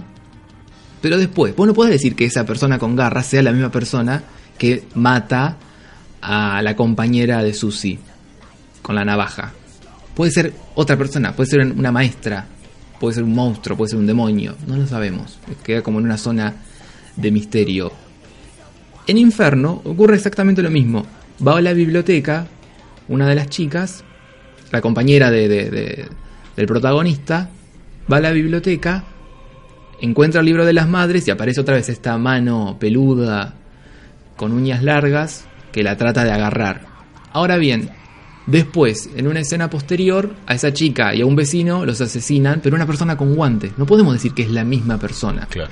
Como tampoco podemos decir que los crímenes que suceden en Nueva York estén cometidos por la bruja madre. Es decir, tenemos mucha gente con distinto vestuario, otra vez la cuestión del vestido para matar, que cometen crímenes. Es interesante porque el fuera de campo es muy perturbador, porque justamente creo que es una de las cosas que generan miedo. ¿Quién es? Y nunca lo vas a saber. ¿Cuáles son? Nunca lo vas a saber tampoco. ¿Cómo llegan acá? Nunca lo vamos a saber. Eh, están. No importa, no hay arquitectura que te salve. Al contrario, parece ser que la arquitectura los ayuda porque el rincón les da la sombra perfecta para que se oculten. Entonces, la cuestión está en la tercera madre, que Argento devela todo el truco que en el otro estaba escondido. ¿Por qué? Porque vemos cómo los aquelarres funcionan. Fíjate que los asesinos tienen cara. Claro. Eh, Vemos inmediatamente, las, identificamos inmediatamente a las brujas, digamos. Identificamos a las brujas, pero también a los ayudantes. Claro. Los ayudantes estos que entran como, como obreros, como trabajadores, eh, entran a las casas donde tienen que cometer el crimen, eh, agarran los cuchillos, matan, pero todo delante nuestro, eh, con la exposición de la acción que están cometiendo. En ese sentido, creo yo que Sargento, diciendo, ustedes tenían dudas, bueno, miren, el aquelarre funciona de esta manera. La bruja convoca, los demonios estos llegan, tienen cara humana, cometen todo el crimen que tienen que cometer y entre ellos se comunican y se, y se pelean. Es decir, que es como una desmitificación de lo anterior, en un gesto, no sé si generoso, pero por lo menos en un gesto de casi derrotado, ¿no? Ya es la autoconciencia total de mi misma mentira que creé y estoy tratando de hacer lo que puedo. O sea, muestra los propios mecanismos de su, de, de su este, representación, por decir. Sí, el problema es que lo hace en una película que solamente muestra eso y no propone nada más. Claro. Eh, entonces eh, sigue pensando, él, todavía él está atrapado en Rojo Profundo, en Inferno y en y en Suspiria. No puede salir de ahí. Y digo, porque ahí hay algo que vos recién decís esto que se muestra. Y de hecho hay una escena particular en donde uno de estos este, hombres le, le muestra adelante de la de esta tercera madre, dice, mata a una de las eh, de las ayudantes de Asia Argento, de la- de en realidad de las que la ayudan, este, con un acto de penetración brutal, digamos, y demás, se muestra adelante de la bruja y le ya le vemos la cara, todos sabemos qué es, o sea, está todo identificado puramente. Sí, sí, sí, sí. Eh, Creo que, que eso otra vez como que vuelve a, arrastrar a la película. A lo que me refiero es que uno tenía con la sensación de las madres la presencia de una reina. Y se habla incluso de la reina negra, ¿no? En Suspiria. Elena Marcos. Elena es. Marcos, que viene de, de, de la, de la creadora de la, de la teosofía, Madame Elena Blavatsky. En Suspiria hay como toda una tradición detrás sobre la brujería en Europa, por eso es como más rico el sentido que, que puede tener, incluso comparándola, o mejor dicho, por sobre todo comparándola con la tercera madre. Quiero decir, reducida, porque acá vemos como una modelo semidesnuda, que, que putea, que, que camina por la casa y lo vulgariza mucho, la reduce. Es como que él deja de creer en estas reinas que había creado, que a mí me parece la más fascinante de todas, la de Inferno, ¿no? Que cuida al tipo que le creó la casa, que es como una enfermera, y que cuando está sola en su casa, recostada sobre la mesa, llora. Me parece como de una potencia poética bellísima, la muerte llorando sola. En la tercera madre vemos una mina en bolas. Bueno. Claro, claro, no, no- no podemos rascar más que la superficie, digamos. No, porque más allá de eso, creo que hay una cuestión, perdón mi expresión, pero de, de- de pajero. De viejo verde, me refiero. Como un- un- una potencia por la sexualidad, que justamente si hay algo que prima en Argento es la no sexualidad. ¿Verdad? Porque son películas muy frías, muy frígidas, te diría yo. Pero puede ser que algo de esa sexualidad se derive en la cuestión de, de los asesinatos, por ejemplo, o no. Sería ponerme muy psicoanalítico como la cuestión de cuchillo penetra herida. Yo mucho no, no soy de pensar así. No sé. Puede, puede- eh, eh, entiendo que se puede interpretar así. Creo yo que cuchillo falo nos va a traer más problemas que bendiciones. Bien, ¿te parece escuchar algo de música? Por favor. Muy bien, vamos a escuchar a Keith Emerson, que tal vez alguno lo conozca por Emerson Like and Palmer, este, con el tema justamente Mother Tenebrarum.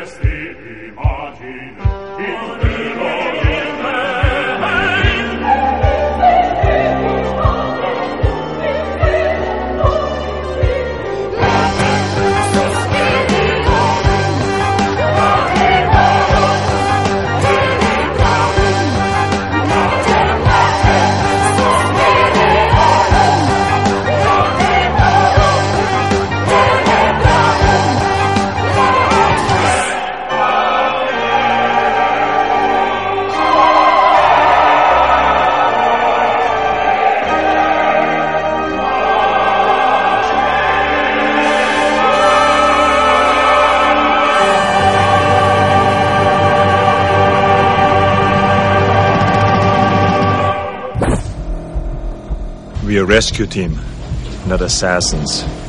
Now, what do we gotta do? BSO, banda sonora original. What is wrong with you? You're hit. You're bleeding, man. I ain't got time to bleed. What's the matter? The CIA got you pushing too many pencils? There's something in those trees. One ugly motherfucker. BSO, banda sonora original. Por la roca. Get to the chopper! The impulse had become irresistible. There was only one answer to the fury that tortured him, and so he committed his first act of murder.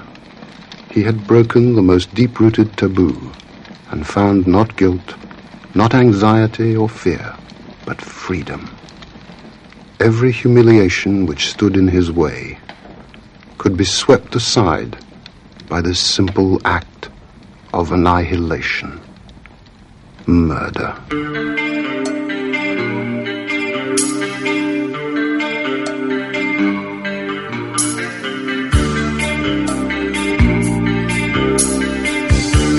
Cuarto bloque de banda sonora original.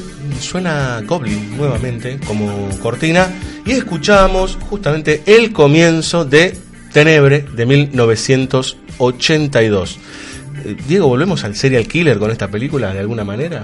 Sí, volvemos pero de una manera distinta. Creo yo que Argento por décadas se renueva, eh, dando como posibilidades de lo que podría haber pasado y no termina pasando, como el anuncio de una derrota. Eh, ¿A qué me refiero? Rojo Profundo es como fundacional, ¿no? Para los 70 y expande. Tenebre creo yo que es fundacional para los 80, pero no expande. Y ahora después lo podemos analizar por qué. Como también para los 90, el síndrome de Stendhal es fundacional para una posibilidad de un argento que nunca ocurre.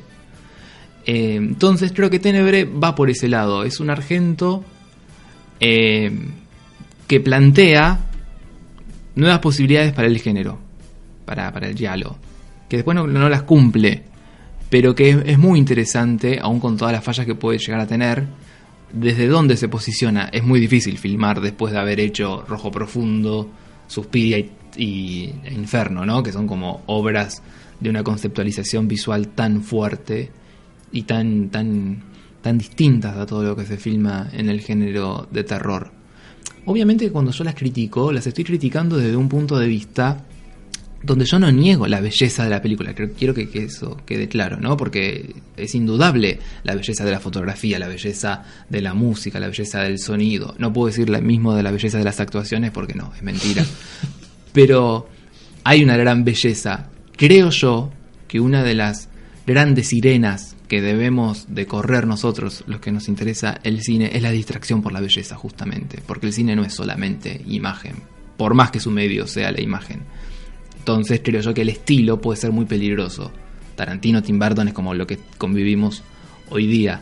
Eh, en Argento creo yo que tenemos que apreciar su belleza, su búsqueda de la irrupción, su búsqueda experimental, pero también tenemos que tener cuidado porque al género fantástico siempre le tenemos que pedir más y no menos.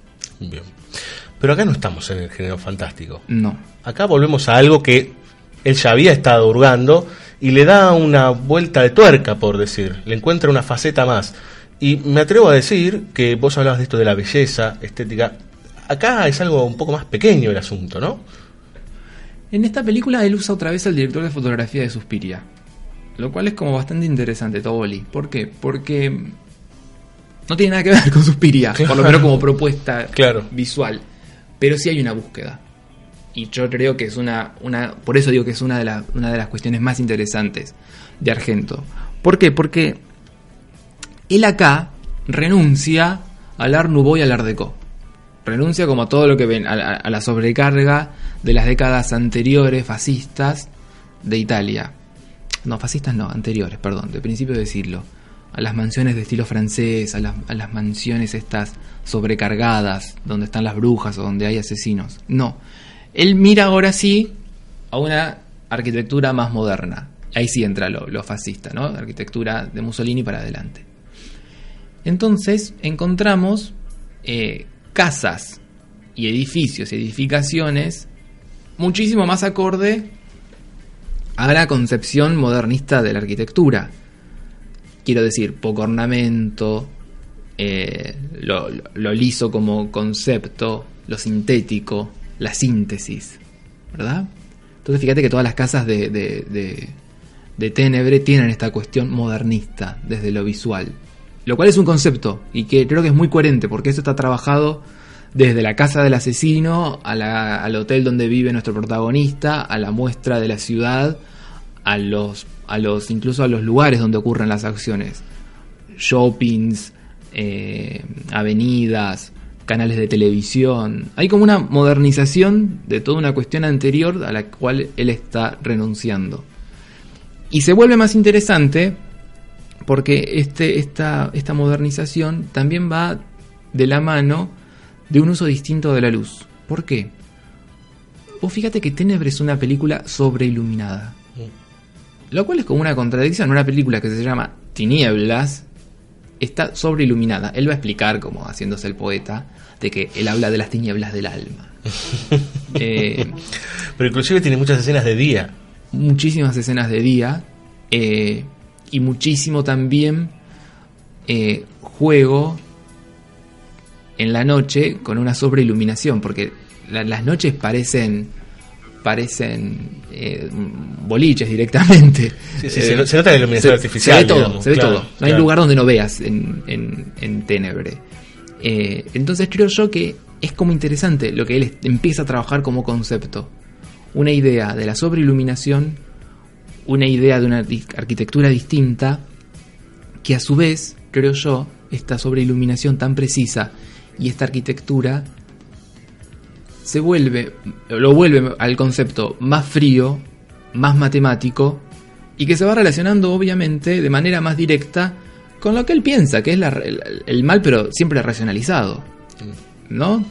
Eh, en un puzzle mucho más complejo, con puntos de vista distintos, con múltiples asesinos, con múltiples testigos, con múltiples crímenes, eh, y con un enigma tan a lo Agatha Christie, que ahí sí la nombran, en esta, en esta película la nombran a Agatha. Eh, Nombra también el perro de Baskerville, ¿no? Claro, claro, como sus referentes se empiezan a nombrar. ¿Por qué? Porque se se vuelve cada vez más racional el asunto. Aún en lo ilógico que parecería ser, él está pensando de manera racional su propia pesadilla. Entonces creo que ese concepto de una búsqueda más sintética, más compleja desde el pensamiento lógico, eh, más al juego del detective, desde lo conceptual, por la arquitectura y por la luz, está muy bien unificado. Bien, hablábamos en películas anteriores de poetisas, de músicos y ahora un escritor.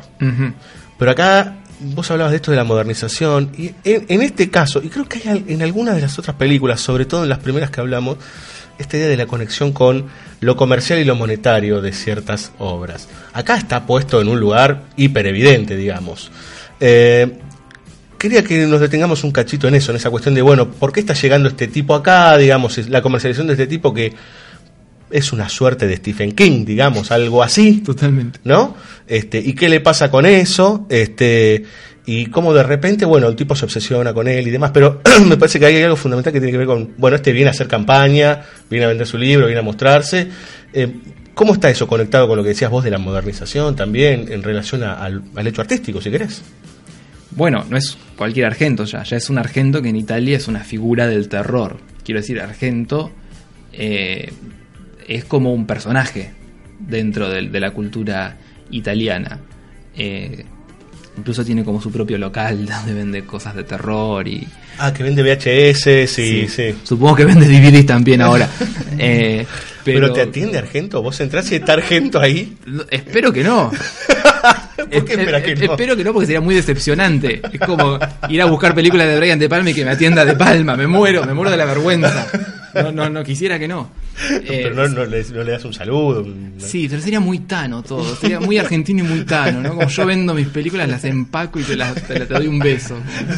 La pyme de De Palma. Claro, claro. No, me, me, me gusta creer más en, en, en, en, en, en, Minelli o en Cukor que, que no los ves nunca y están en su casa craneando nada más.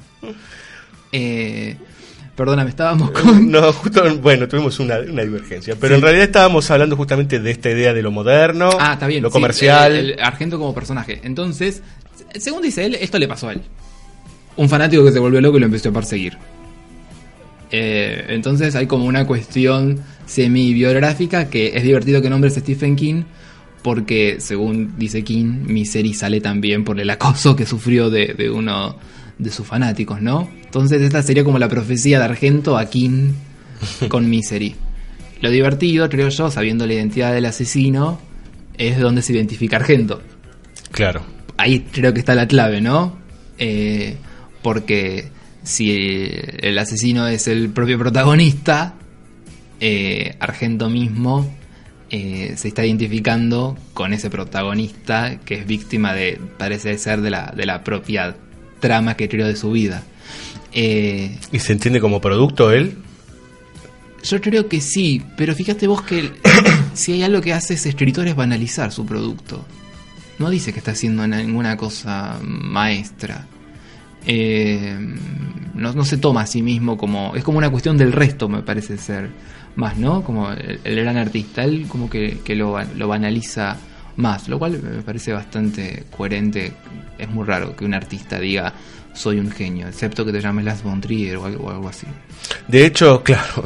Bueno, pero de hecho hay una escena en donde una crítica, crítica periodista, digamos, le va con lo- a todos lo alaban y alguien viene con los tapones de punta, que es esta mujer, este, a decirle su obra es una cosa burda, pone a la mujer en un, este, en un lugar de objeto. Yo no puedo dejar de pensar que eso es lo que le pueden llegar a decir Argento, digamos, ¿no? Bueno, yo creo que viendo el futuro de ese personaje, Sí, sabemos claro. cómo le responde Argento a eso. Bueno, hay una entrevista de, de, eh, Tiff este, a Argento y él dice que si él tuviese enfrente a los sensores los mataría. O sea que, bueno, estaríamos cerca de eso, ¿no? Totalmente, totalmente. Eh, me haces acordar, justamente hablando de la muerte de este personaje, Tenebre tiene como la particularidad de, de tener un argento muy inteligente y para otras cuestiones muy bobo. Perdón cuando yo digo muy bobo, pero cuando uno ve las escenas de la casa, mejor dicho, del cuarto del protagonista, donde tienen que acomodar las valijas, te das cuenta que Argento no puede manejar cinco personajes en plano. En serio, ves los planos y contraplanos y se mezcla, es como un delirio todo lo que pasa ahí porque hay algo clásico que no le sale, evidentemente, algo que, que Minelli filma con los ojos cerrados, Argento es como que se le complica mucho cómo pasa de uno del otro, cómo pasa uno del otro lado. Entonces, eh, te das cuenta que para las cuestiones más simples, Argento un poco le erra, le falla. Uno podrá decir, no, lo que pasa es que no le interesa. Bueno, estaría bueno que alguna vez le interese para demostrarnos que lo puedo hacer, porque no- no, no pudo hacer ni en la primera. Entonces, O si alguna vez lo hizo y ahora dijo, bueno, ya está. Claro, claro. Creo yo que a uno a veces eh, subestima la complejidad de lo clásico.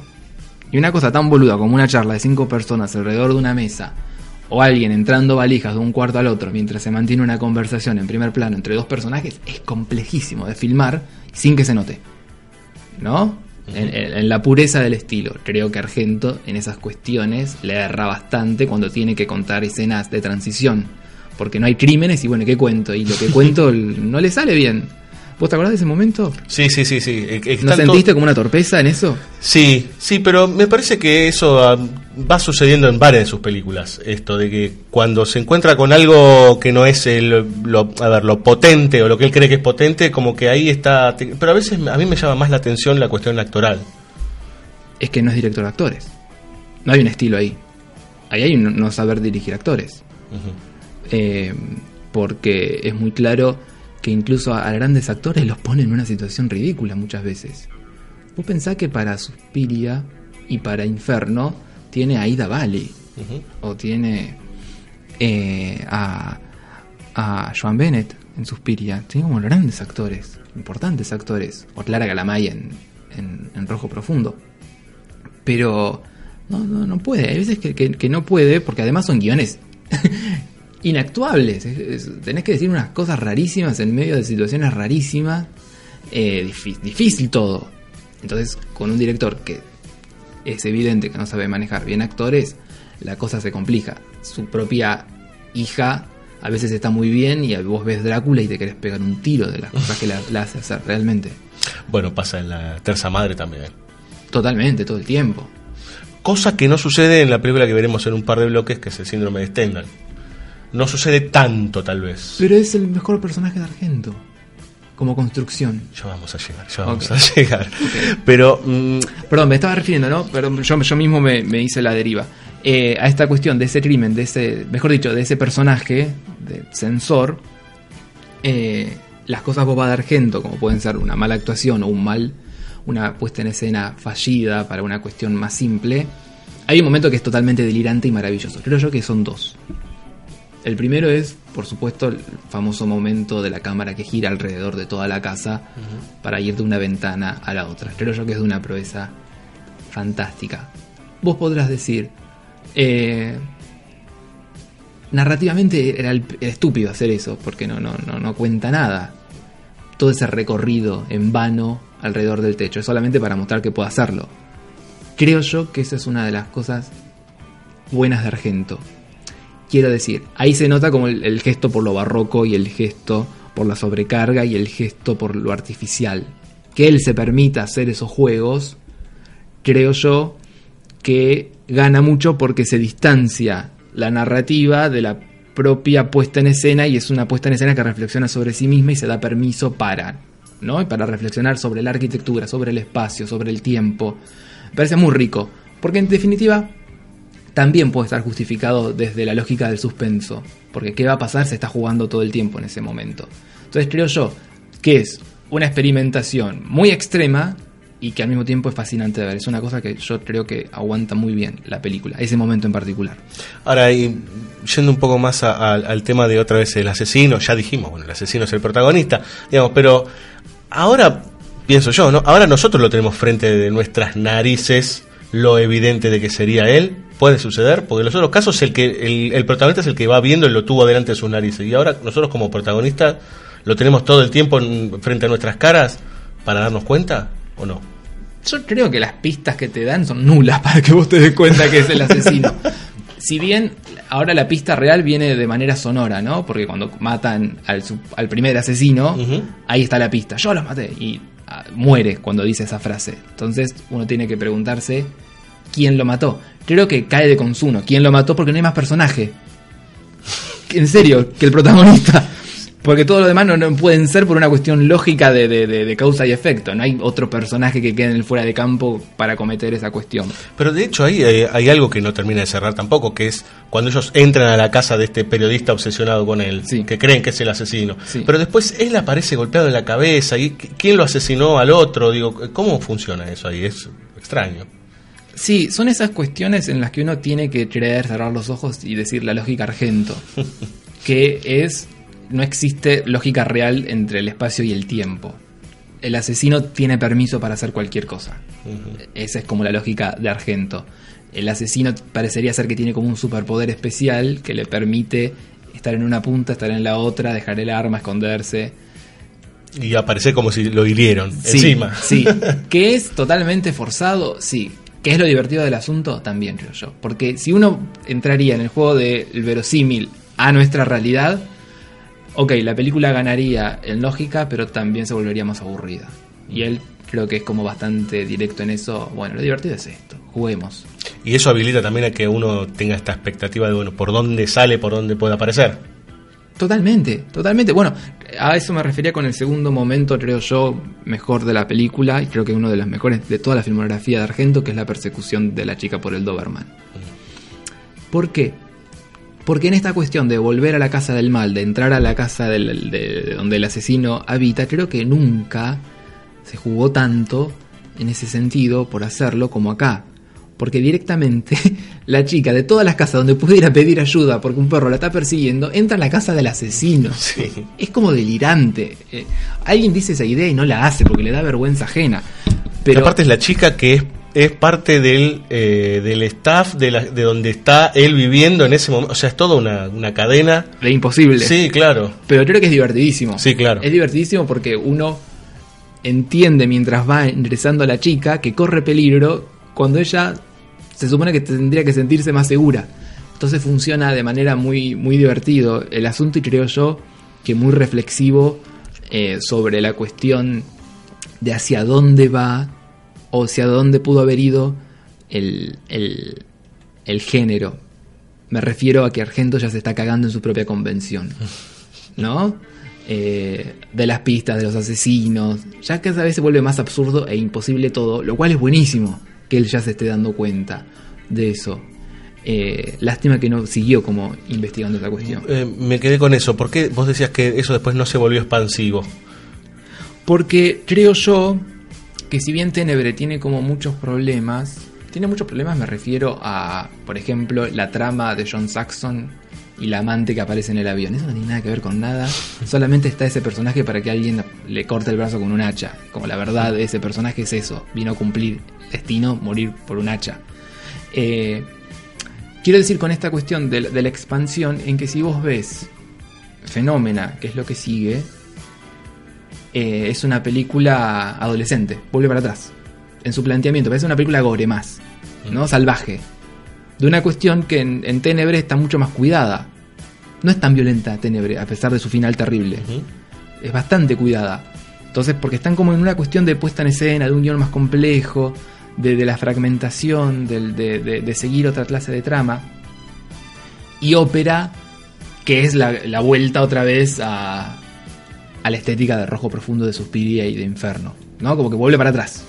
Yo creo que de Tenebre en los 80 todo lo que hace es volver para atrás. No puede seguir expandiendo esa zona límite que con Tenebre ya demuestra que es totalmente consciente de sus propias fallas o de sus propios juegos totalmente caprichosos. Vamos a escuchar un poco de música. Vamos a. De vuelta con Goblin, ¿sí? Vamos a escuchar el tema principal de Tenebre de 1982. Eh, justamente, tema principal. Y volvemos con más Darío Argento.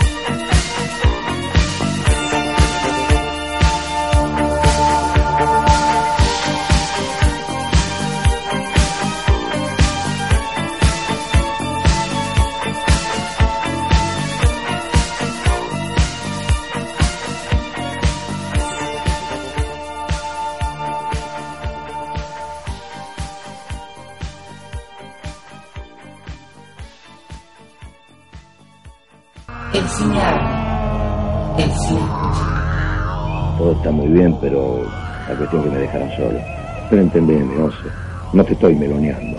Vos sabías que estábamos en retirada. Sabías que tenías que borrarte. Te estás convirtiendo en un tipo peligroso. ¿Y qué? ¿Ahora me van a abandonar? ¿Que ya no sirve nada de lo que hice? Porque yo lo hice en serio. Yo lo hice porque creía, porque creo, porque para mí no hay otra.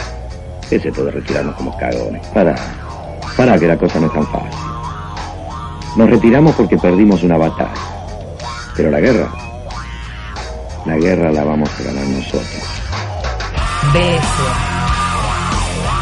Banda sonora original. Por la roca.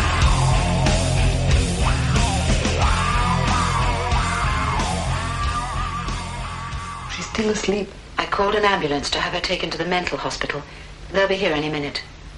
At least they'll be better equipped to keep her calm. But is she insane? Well, she's not normal. She's diabolic. Diabolic? Yes. The Bible also refers to the devil as Baal Zebub, which means Lord of the Flies. Look at her, the Lady of the Flies.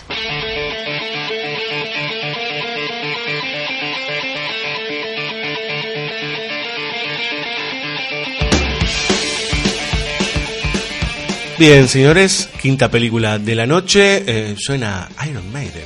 Este, ahí como parte de este, esta presentación de Fenómena, la nombraba Diego en el final del bloque anterior y hablaba de un retorno con esta película, una película adolescente. Eh, bueno, ¿por, por dónde podemos abarcar Fenómena, Diego? Porque ya este es un momento muy particular de la filmografía de Argento. Vos hablabas del no retorno, de que había algo que ya no se podía volver y había que, como, bueno, hay, hay que empezar a escarbar de vuelta. Sí, sí. Eh, que es como una constante, creo yo, de toda la filmografía de Argento.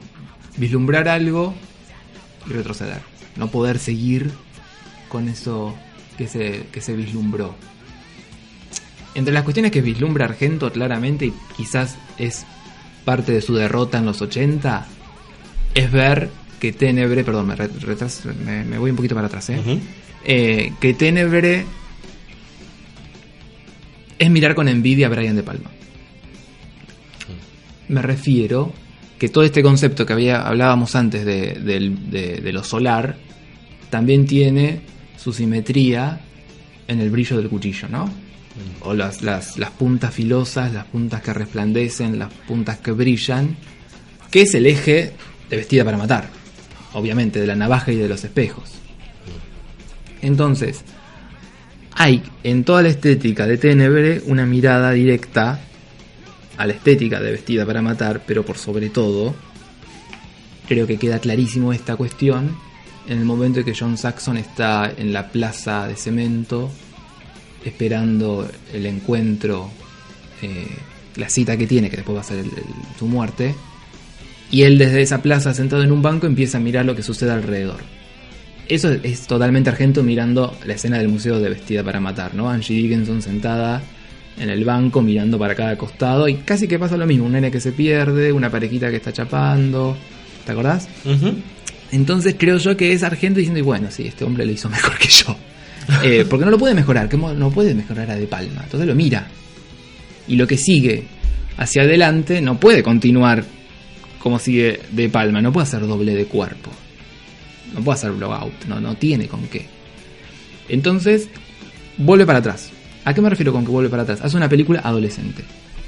Adolescente con una protagonista adolescente, con una violencia adolescente que parece más americana. ¿no? Parece más un slasher que una película de Argento, con, con violencia extrema, casi en, en un juego, con ya la sangre no importa, como que todo no importa demasiado. Y con un monstruo niño, fíjate que acá el, el- el monstruo es un niño, por lo menos eso parecería ser. Sí, sí. una- es más, acá este es uno de los, por lo menos de todas las que elegimos, esta- el, el ser deforme es el, el único. ¿No? Eh, ser deforme, ¿a qué te Claro, refieres? porque este niño con esa cara Sí. y con esos dientes y demás, Sí. ¿no? Sí, sí. Es como un, un ser monstruoso en, en sí, digamos. En sí mismo, en sí, Sí. mismo. Eh, y también como una adolescencia, porque está como pensando para atrás. Y me refiero a pensar para atrás, y esto es una constante que él va a reiterar muchísimo, es tratar de buscar los orígenes. Entonces, no es casual la vuelta a Poe. A Poe me refiero al asesinato de la calle Rumor, ¿no? Con ese mono con navaja. ¿Qué es eso? Es Poe. Eh, entonces, hay una cuestión de, de- de preguntarse por el origen del género con Poe, pero también hay una, hay una falta de maduración sobre el propio estilo y es un lugar a la vuelta de lo que él ya sabe que le sale bien. Claro. Es volver a un lugar eh, Más confortable. Totalmente. Totalmente. A la incomodidad de Tenebre, que es tan extraña como trama y como, como, como perturbación. Eh, fenómena es ya mucho- para el espectador, digamos, es incómoda y a la vez es atractiva. eh, Totalmente. Tenebre. Porque es un, es un enigma raro. Está planteado como un misterio raro. Eh, Fenómena es una película mucho más a la, a la Wes Craven, si vos querés. Eh, donde, donde hay una chica a lo Carrie, ¿no? Otra vez mirando a De Palma, con, con poderes especiales, con una madre tortuosa, otra vez mirando a Rojo Profundo, con un hijo enfermito, otra vez mirando a Rojo Profundo, eh, con una escena subacuática, otra vez mirando Inferno, pero hecha con una simpleza que comparada con la de Inferno es totalmente notoria, ¿no? Igualmente dicen que la escena de Inferno subacuática la filmó Baba. La filmó... eh, En la que él- él- ella lee finalmente el Sí, Mother, ¿no? Para sí, celebrar un... sí. Entonces, creo yo que si bien es una película re divertida, yo me re divierto mirando Fenómena, eh, hacia las posibilidades de lo que él parecería ser que estaba concretando y comparada, por sobre todo, con Rojo Profundo, y no podemos no darnos cuenta de que es una película mucho más chica. Chica no de presupuesto, chica de pensamiento. Es divertida, pero no rasques mucho más allá de ahí porque no hay nada más. De hecho, la, eh, antes hablábamos de lo, de lo sobrenatural o de lo fantástico en realidad, y acá hay una relación con la naturaleza sobrenatural, ¿no? Y hay una conexión extraña con esto de eh, los insectos y el alma. Ujú. ¿Qué, qué pasa? Digo, ahí hay algo raro. Bueno, ahí aparece un personaje que me parece muy interesante para hablar, que es el de Donald Pleasence, este, que es el tipo que estudia, entomólogo es, este, y cómo, que también es muy fortuito cómo se encuentran, bueno. Pero eh, cómo él intenta darle cierta explicación a lo que le pasa a ella, pero él enseguida accede a que bueno, vos tenés un poder así, asá. Digo, no hay mucha vuelta con eso. Pero él trata de explicarle científicamente lo que puede llegar a ser para encontrarse con, digamos, ¿no? Sí, a mí me admira como muchísimo la libertad de Argento para plantear la- el recurso fantástico, porque entra tan bien eh, con una eh, pseudo explicación pseudocientífica que en realidad no tiene asidero en nada. Pon- Ponele, uno, uno ve el gato de las nueve colas y es el genoma del mal, encontraron el gen del mal. Entonces, el, el- que lo tiene no quiere que se lo descubran. Eh, o en, en, en Cuatro moscas sobre el terciopelo gris, que la pista está en, en que se supone que el- el muerto, cuando te mata el asesino, en tu retina queda impregnada la última imagen que vos viste y queda la cara del asesino. Que es una pelotudez, pero te lo explican de una manera que, que parece como hasta creíble en cierto punto. Acá, bueno, parecería ser que las adolescentes tienen conexiones con, con las moscas. eh, Y con las larvas, ¿no? y con, y con las larvas que le comunican cosas. Lo cual eh, es una boludez, pero como, como, como excusa fantástica es, es buenísima. Creo que funciona re bien, es re interesante y creo yo que le permite una de las imágenes más bellas de la película, que es ella caminando guiada por la libélula en medio del bosque Sí. con su camisón blanco. Es una imagen de una potencia romántica increíble. Pero parece otro argento ese, ¿no? Digo, eh, Es que por momentos hay, sale el argento del detalle, de la estética. eh, no te diría maduro, pero por lo menos el, el argento eh, más conectado con, con- con la belleza de la imagen en sí misma y con una idea totalmente romántica. Eh, digo romántica por el bosque, no por la luz, por la adolescente, por ese contraste tan grande entre la belleza y el horror, que es como propio de lo romántico. Eh, pero bueno, al mismo tiempo también después tenés eh, a ella nadando en un pozo de larvas y de esqueletos y... sí. Bah.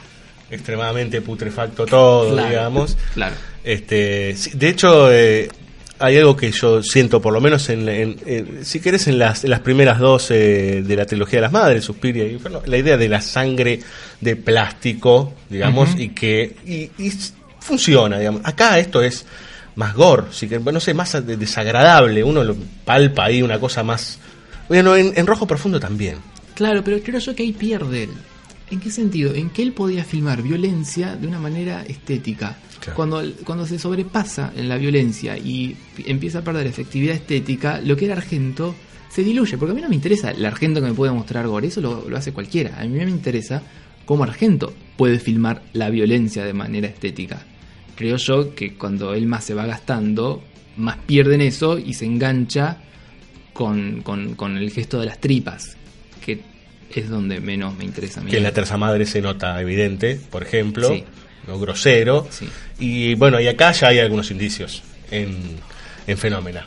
Sobre Sí. todo en esa pileta de cuerpos y demás. Sí, eh, creo yo que, que sí. Para mí el crimen más bello de, de Fenómena ocurre al principio, que es con la imagen de la chica que para atrás cae y el, rompe el vidrio con la cabeza. En cámara lenta. Sí, y hay un relente ahí. A veces es una belleza increíble ese plano, que le sacan la que le cercenan la cabeza, pero incluso no lo vemos. Y entonces es un fuera de campo. Y todo el recorrido de la cámara por la catarata, por la caída, mejor dicho, y la cabeza esa que flota. Entonces es como bellísimo toda esa cuestión. Y de hecho ahí el, el indicio del que podría ser el asesino son unas cadenas que tiran. Sí. Pero que después se relacionan con víctimas que pueden estar, porque después lo vemos al inspector, que está atado de la misma manera, digamos, Sí. ¿no? Sí, sí, sí, sí, sí. Eh, aparte, como el, el fuera de campo ese es como divertido de pensar, ¿no? Que la madre se iba y lo dejaba atado con cadenas para que no mate gente, pero de manera bastante suelta para que se pueda soltar. Es como. no tiene sentido en realidad. claro, claro. Eh, ¿Agregamos algo más de Fenómena o escuchamos música? Eh, Ah, me quedé sí, con algo decime. Que me parece que por ahí no tocamos antes, pero es esta idea de, de- de que la- en algunos casos sucede y en este también, que es el- un personaje que llega o que se traslada entre de una ciudad a la otra o que cambia de, de- ambiente y allí es donde explota cierta situación o una relación con el mal, digamos.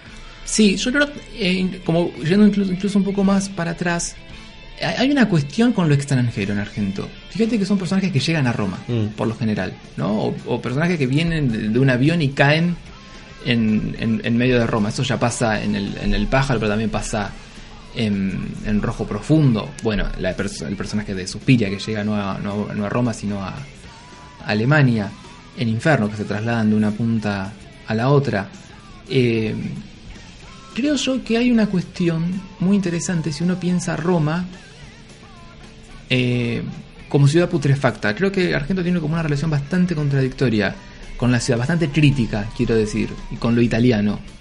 Eh, como, como un lugar estancado, como un lugar podrido, como estas zonas de, de aguas putrefactas que, se reiteran tanto, y como un lugar enfermizo, por sobre todo, de una violencia muy atroz, donde llega un extranjero y no entiende qué es este delirio que está pasando y en el que se ve envuelto y del que casi siempre se terminan yendo. Nunca, nunca, nunca hacen pie, sino que, que parten. Entonces me parece que esta cuestión de un personaje que llega, que vive y que parte es también una toma de distancia de Argento con su propio lugar de origen, como de, de- una postura crítica bastante solapada en ese sentido, lo cual es interesante. Eh, y también es como una mirada hacia, hacia el género, ¿no? Eh, porque en definitiva él está haciendo un género que no le pertenece, de origen, ya sea el thriller, o los italianos el western, o el, o el- o el León el western, o el Pemplum. O sea, vos estás diciendo que él llega, visita, problematiza y se va. Sí, quizás el problema es que se quedó demasiado tiempo, y por eso Ah. los personajes se puedan ir, Claro. ¿no? Como cuestión. Bien, vamos a escuchar a Claudio Simonetti, que fue, es y fue parte de Goblin, con eh, el tema principal de esta película de 1985, Fenómena.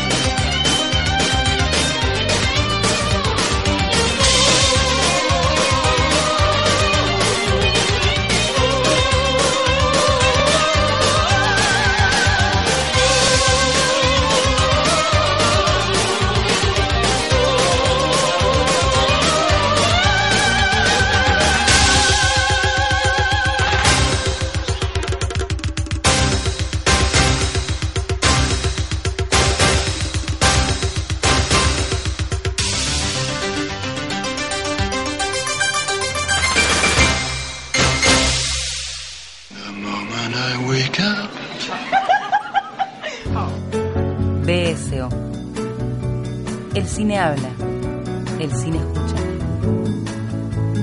I say a little prayer for you. When I wake up, Wondering what to wear now.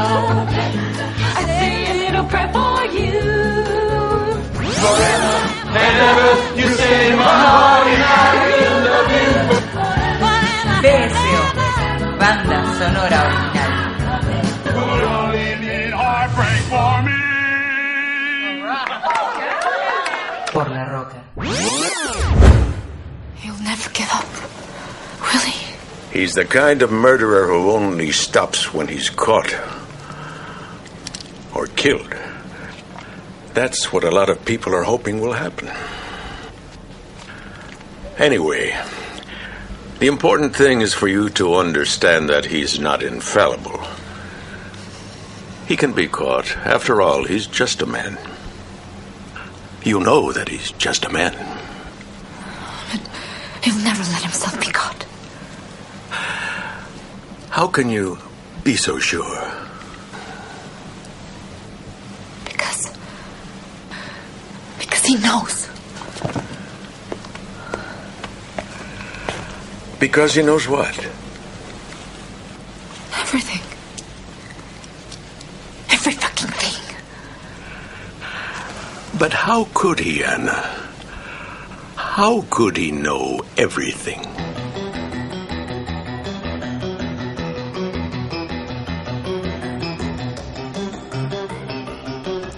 Muy bien, última película de la noche, ¿sí? Eh, hablamos antes, Diego, de cómo las, las décadas eran distintos sargentos, podríamos decir.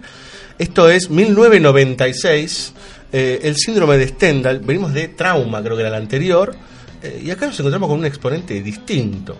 Algunos hablan de que hay una gran cantidad de citas a Hitchcock, vos hablabas del hijo Bobo antes de Hitchcock. ¿Qué pasa con esta película? Este, que otra vez se mete con el asesino serial, pero es bien distinto el asunto.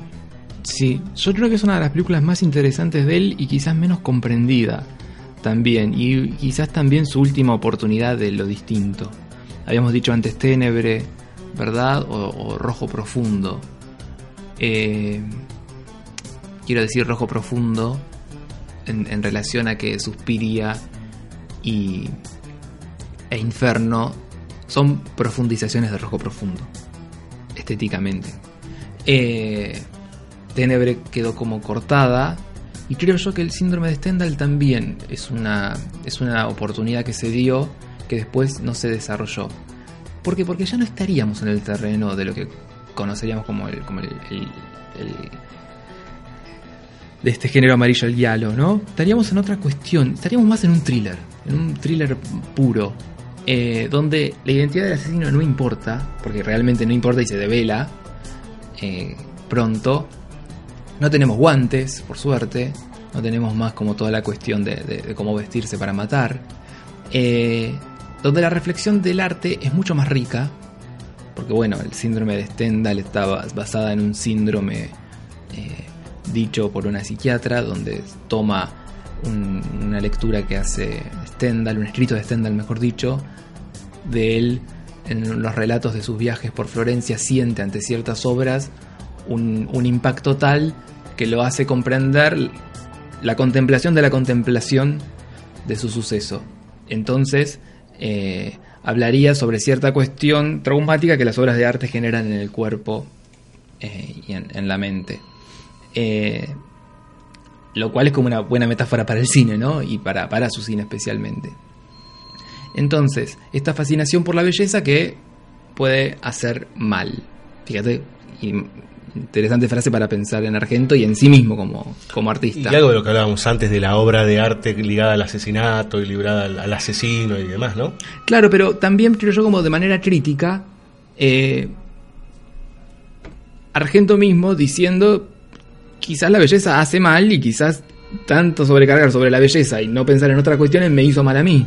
Claro. Como idea crítica, digo, no quiere decir que Argento piensa esto, quiere decir que nos sirve para reflexionar en Argento esta cuestión. Claro. Eh, como ese engolosinamiento de Suspiria, de Inferno y de ópera por sobre todo, la película del 87, produce cosas no positivas porque producen encerramientos y producen retrocesos y producen eh, este, este problema de, de- comprar lo que uno vende, creérsela. Es como el, problema de, de- de cuando uno hace mucho, creértela, creerte que creerte el problema del estilo, ¿verdad? Cuando el estilo tiene que ser natural, sale por, por asociación. Entonces, eh, el síndrome creo yo que puede ser una reflexión de él sobre esta cuestión de eh, la belleza como problema, el estilo como problema y la cuestión del artista como, como libertad en definitiva y no como lo que los otros esperan de mí. Eh, y por eso puedo hacer un thriller, por eso se puede correr de esa cuestión y por eso plantea una protagonista que es superior a cualquiera de sus otras protagonistas, porque tiene un, complejo psicológico interesantísimo el personaje de Asia Argento que creo que está como nunca en una película de él. Hace un personaje completo y muestra que puede ser una, una, una muy buena actriz. Eh, creo yo que, que- que re- realmente es un, gran policial, un gran policial muy dramático, muy melodramático, eh, donde sí, fíjate que toca el tema de la sexualidad, el tema de la pareja de una manera más interesante, más madura, más adulta, eh, y donde, finalmente eh, termina sucediendo que no, no pudo seguir avanzando, porque después de esa película, hacer eh, el fantasma de la ópera ni siquiera es un retroceso, es directamente un suicidio casi. Claro. Vos fíjate que eh, ahora pensando justamente eh, en, en- en cómo, cómo estructurar la película y demás, a la mitad de la película nosotros sabemos, o por lo menos entendemos que el asesino ha muerto.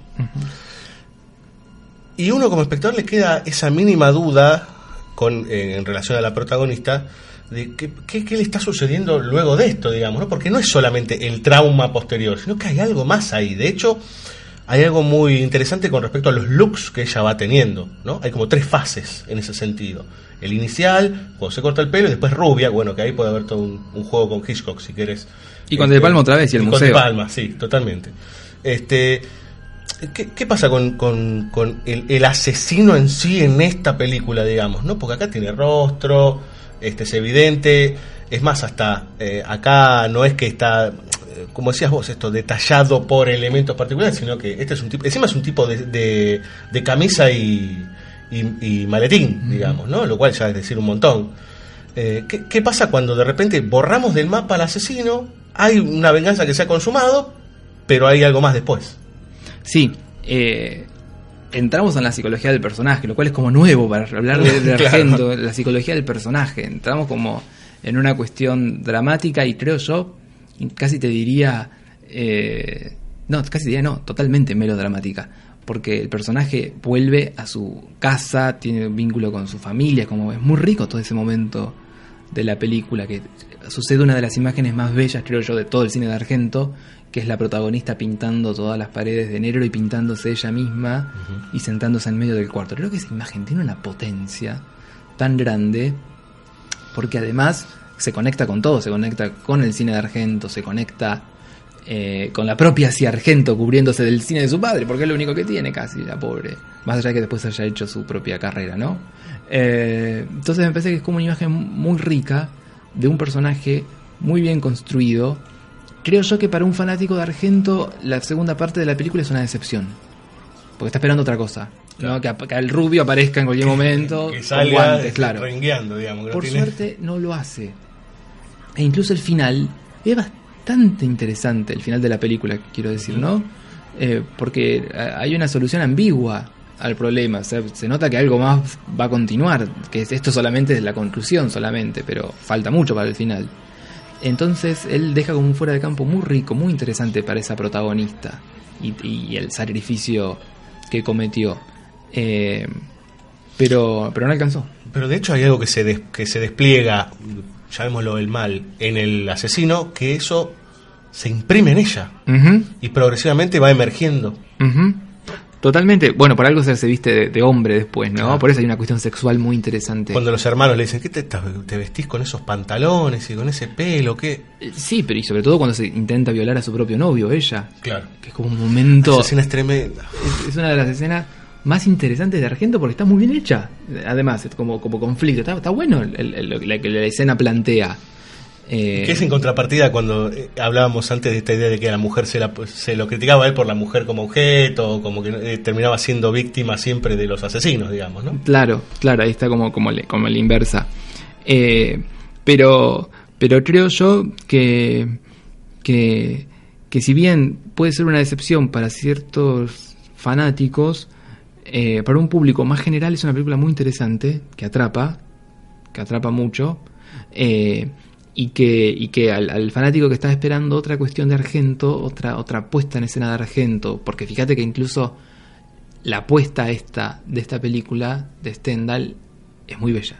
Como que Argento vuelve a pensar otra vez y se nota esos travelings del principio en Florencia que son maravillosos, ¿no? O el plano de ella con la muchedumbre, digamos, es, es hermosísimo. Claro, son unas puestas increíbles las que puede hacer para, para esta película, teniendo a Storaro de, de tu lado, obviamente, porque Claro. vuelve a llamar a Vittorio Pero vos Storaro. fijate lo que discutíamos antes con respecto a que no podía solucionar una escena con cinco tipos alrededor de una mesa, pero después te pone ese plano que es eh, maravilloso, digamos, ¿no?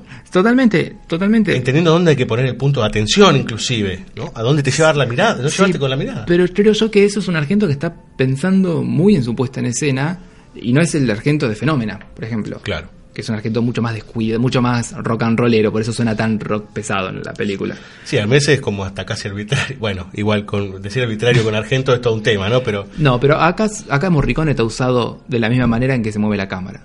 Hay una, hay una concordancia entre Morricone. en, en el síndrome Stendhal. Totalmente. No, no, yo hablaba de fenómeno, ¿eh? Por eso, Sí, por sí. eso. Ahí te das cuenta que es un, un adolescente con ganas de joder. Claro. En Stendhal es un tipo maduro que está trabajando en seriamente. Y vos ves a Morricone, a Storaro, a él, todos aliados en el mismo lado, manejando esa puesta en escena con muchísimo cuidado, porque la fotografía es bellísima de la película. Y, y esos juegos de guion tan increíbles de ella que está en un hotel y puede pasar a la escena del crimen por una puerta, investiga, ¿te acordás? Toda la escena del crimen, volver al cuarto, es como muy fascinante toda esa puesta en escena. Pero es de un cuidado y de un detalle asombroso. Además de un argento, ya para el 96 pensando en tecnologías digitales. ¿Viste esos planos internos de la Sí. pastilla, y qué sé yo? Que ahora son una bizarreada cuando lo ves, pero en su momento no lo eran. Y eran muy ricos de ver. Porque te planteaban toda una cuestión del futuro que podía llegar a tener esa tecnología y, y, y para además era, era como lindo de ver, era como interesante. Ahora, pero hay un plano ahí que a mí me generó, no sé, digo, tal vez por una cuestión de, de ya verlo a la distancia, pero como me pareció un exceso que son los planos en donde uno ve como la bala va recorriendo la cabeza de cada una de las asesinadas en un plano detalle con el reflejo del asesino del otro lado. Ajá. Eh, que se nota obviamente el digital, pero no es lo mismo que, por ejemplo, el cuadro convirtiéndose en puerta. No, no, no, no, no, no, no, no. Sí, ahí es mucho más, más excesivo, es cierto. Eh, pero creo yo también que está aju- ajustando cuentas en dentro de esa película tan fina con ese gran error que fue ópera. Porque en definitiva es la misma idea, ¿no? La bala que atraviesa la mirilla y que entra Sí. Y el asesino del otro lado. Entonces creo que él está como diciendo, puedo tener la misma idea y hacerlo en una película mejor todavía. O sea, reencontrando el, el mismo elemento estilístico y... En otra clase de trama, más Claro, importante. Claro. Bien, algo más para hablar de El síndrome de. La verdad que es una película enorme en ese sentido. Podemos encontrar varias cosas más. Eh, lo cierto es que, como decíamos antes también, es- eh, está todo más equilibrado, inclusive hacia Argento está... Yo creo que con el síndrome de Stendhal se cumple una cuestión, bueno, para los que somos, en mi caso, eh, no solamente seguidores, sino dice, directamente discípulos de, de Ángel Fareta, creo que se cumple una cuestión que está muy bien ejem- ejemplificada dentro de la propia película. Vos sabés que Ángel, el, el creador de la teoría del concepto del cine, ¿no? Eh, sostiene que hay directores que caen en el signo meduseo, que es se congelan. De pronto, ante cierto descubrimiento que hacen estético, no pueden avanzar más allá de ahí, de eso mismo que, que encontraron. O porque fue muy grande o porque no pudieron eh, seguir más. En, en ese caso, Ángel sostiene que Scorsese está como frenado, ¿no? Después de cierto punto de su, de su filmografía, Scorsese se frena. Clint Eastwood también se, se, se- se frenaría. Se frenaría en el sentido de que la posibilidad de lo que descubrió no pudo seguir siendo explotada. Vos ves Padrino 1, Padrino 2 es la super continuación de Padrino 1, llevándola a otro plano. Y la 3 es todavía más, porque lo lleva a la iglesia directamente, en, en su expansión, me refiero. Hay directores que no, que encuentran algo y no pueden seguir continuándolo y retroceden o quedan fijos en esa cuestión.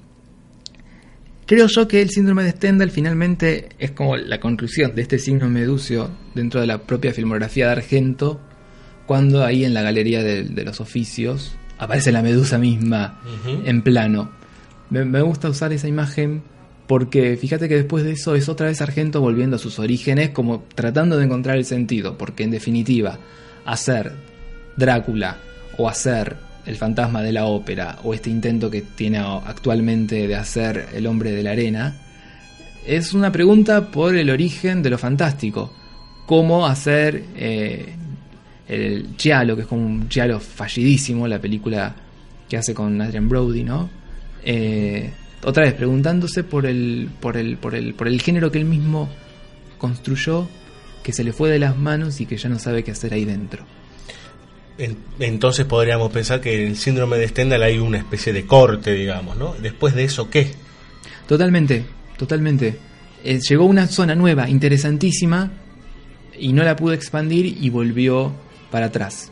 Lo que pasa es que cada vez se vuelve para atrás con menos fuerzas, obviamente. Claro, eh, no es la misma vitalidad que una suspiria, digamos, o que un rojo profundo. No, se nota, y se nota. Vamos a escuchar eh, otra vez a Ennio Morricone, que como bien decía Diego, bellamente acompaña y opera en toda la película el síndrome de Stendhal. Eh, la pieza que vamos a escuchar a continuación se llama Canto per Alexis.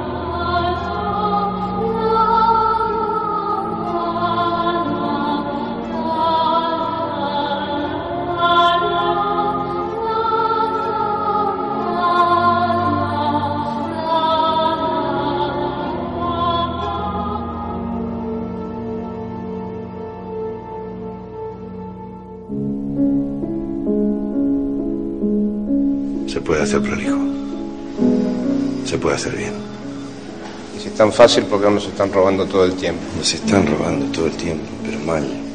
Porque son todos estúpidos. Los calas y los chorros, todos. Sigo sin entender qué te detiene. Es un juego. Si algo sale mal, ¿alguien muere? No hay ninguna razón para que muera nadie. Sí, hay una razón. Montón de tipos con armas, la típica situación en la que muere gente. No, si las cosas se planean bien. ¿De qué habla, boludo? ¿Quién te cree que soy? ¿Y de qué? BSO. Banda sonora original. Por la roca.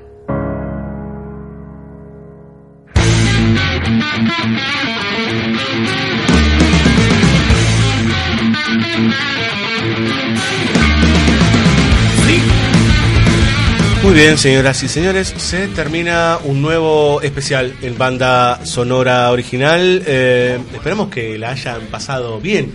Acá charlando con Diego este, y de- debatiendo y discutiendo cuestiones acerca de Darío Argento. Eh, tal vez lo puedan descubrir a este personaje, a este director, y bueno, y, ver qué pasa, digamos, ¿no? Al principio del programa, hace más de dos horas, hablamos de cuán cercano y cuán lejano estaba este, este director que arrancó allá por los años 70. Por lo pronto les agradecemos a ustedes que estén del otro lado. Diego, un millón de gracias por haberte venido, sabemos que venís de muy lejos. Este, por, bueno, nada, por ponerle onda y por venir acá y, y hablar de- del cine de Argento. Bueno, mu- muchas gracias. Sí, es cierto. Vengo, vengo de lejos, vengo de, de Hurlingham, que es como dos kilómetros después de Mordor, más o menos. Eh, Yo pensé que iba a decir, vengo de muy lejos a vivir aquí, como decía la Ah, canción. No, no, no, no, no. no. Eh, pero no, gracias a ustedes por, por, por el espacio, es como interesantísimo y riquísimo que haya estos lugares donde se pueda hablar tan libremente y con tanto desarrollo, con tanto tiempo sobre, sobre cine, ¿no? Como con esta cuestión que tanto nos gusta y sí, también invito a ver eh, todo lo posible Argento con, el- con una mirada crítica, creo yo. Nosotros no tenemos que, que- que perder nunca la capacidad de, de- de criticar, porque no estamos faltando el respeto, estamos pensando y de eso se trata el cine, de, de pensar. Bien, Diego, si te quieren contactar o si quieren saber algo de tus trabajos o, o de tus cursos, digamos que, ¿dónde te pueden encontrar? Por Facebook, con mi nombre, Diego Ábalos con B corta, encuéntrenme ahí y serán muy bien recibidos. Muy bien, señores. si era Darío Argento, no, te va a recibir malamente. Muy bien, señores. Este, gracias, Diego, en serio. ¿eh? Bueno. Eh, ¿Podremos contar con vos en alguna otra oportunidad? ¿O tendrás que viajar otra vez desde Mordor? Puede ser, puede ser. A- Avísame con tiempo, así cuando llego tengo tiempo de, de- de ver qué Sí. tengo que ver, así. Planificamos, Claro, así planificamos planifico, porque sabés que tengo que sa- salir de casa con meses de, de anticipación. Muy bien, señores. Nos vemos el próximo jueves, eh, ya con cualquiera de las temáticas que nosotros tratamos.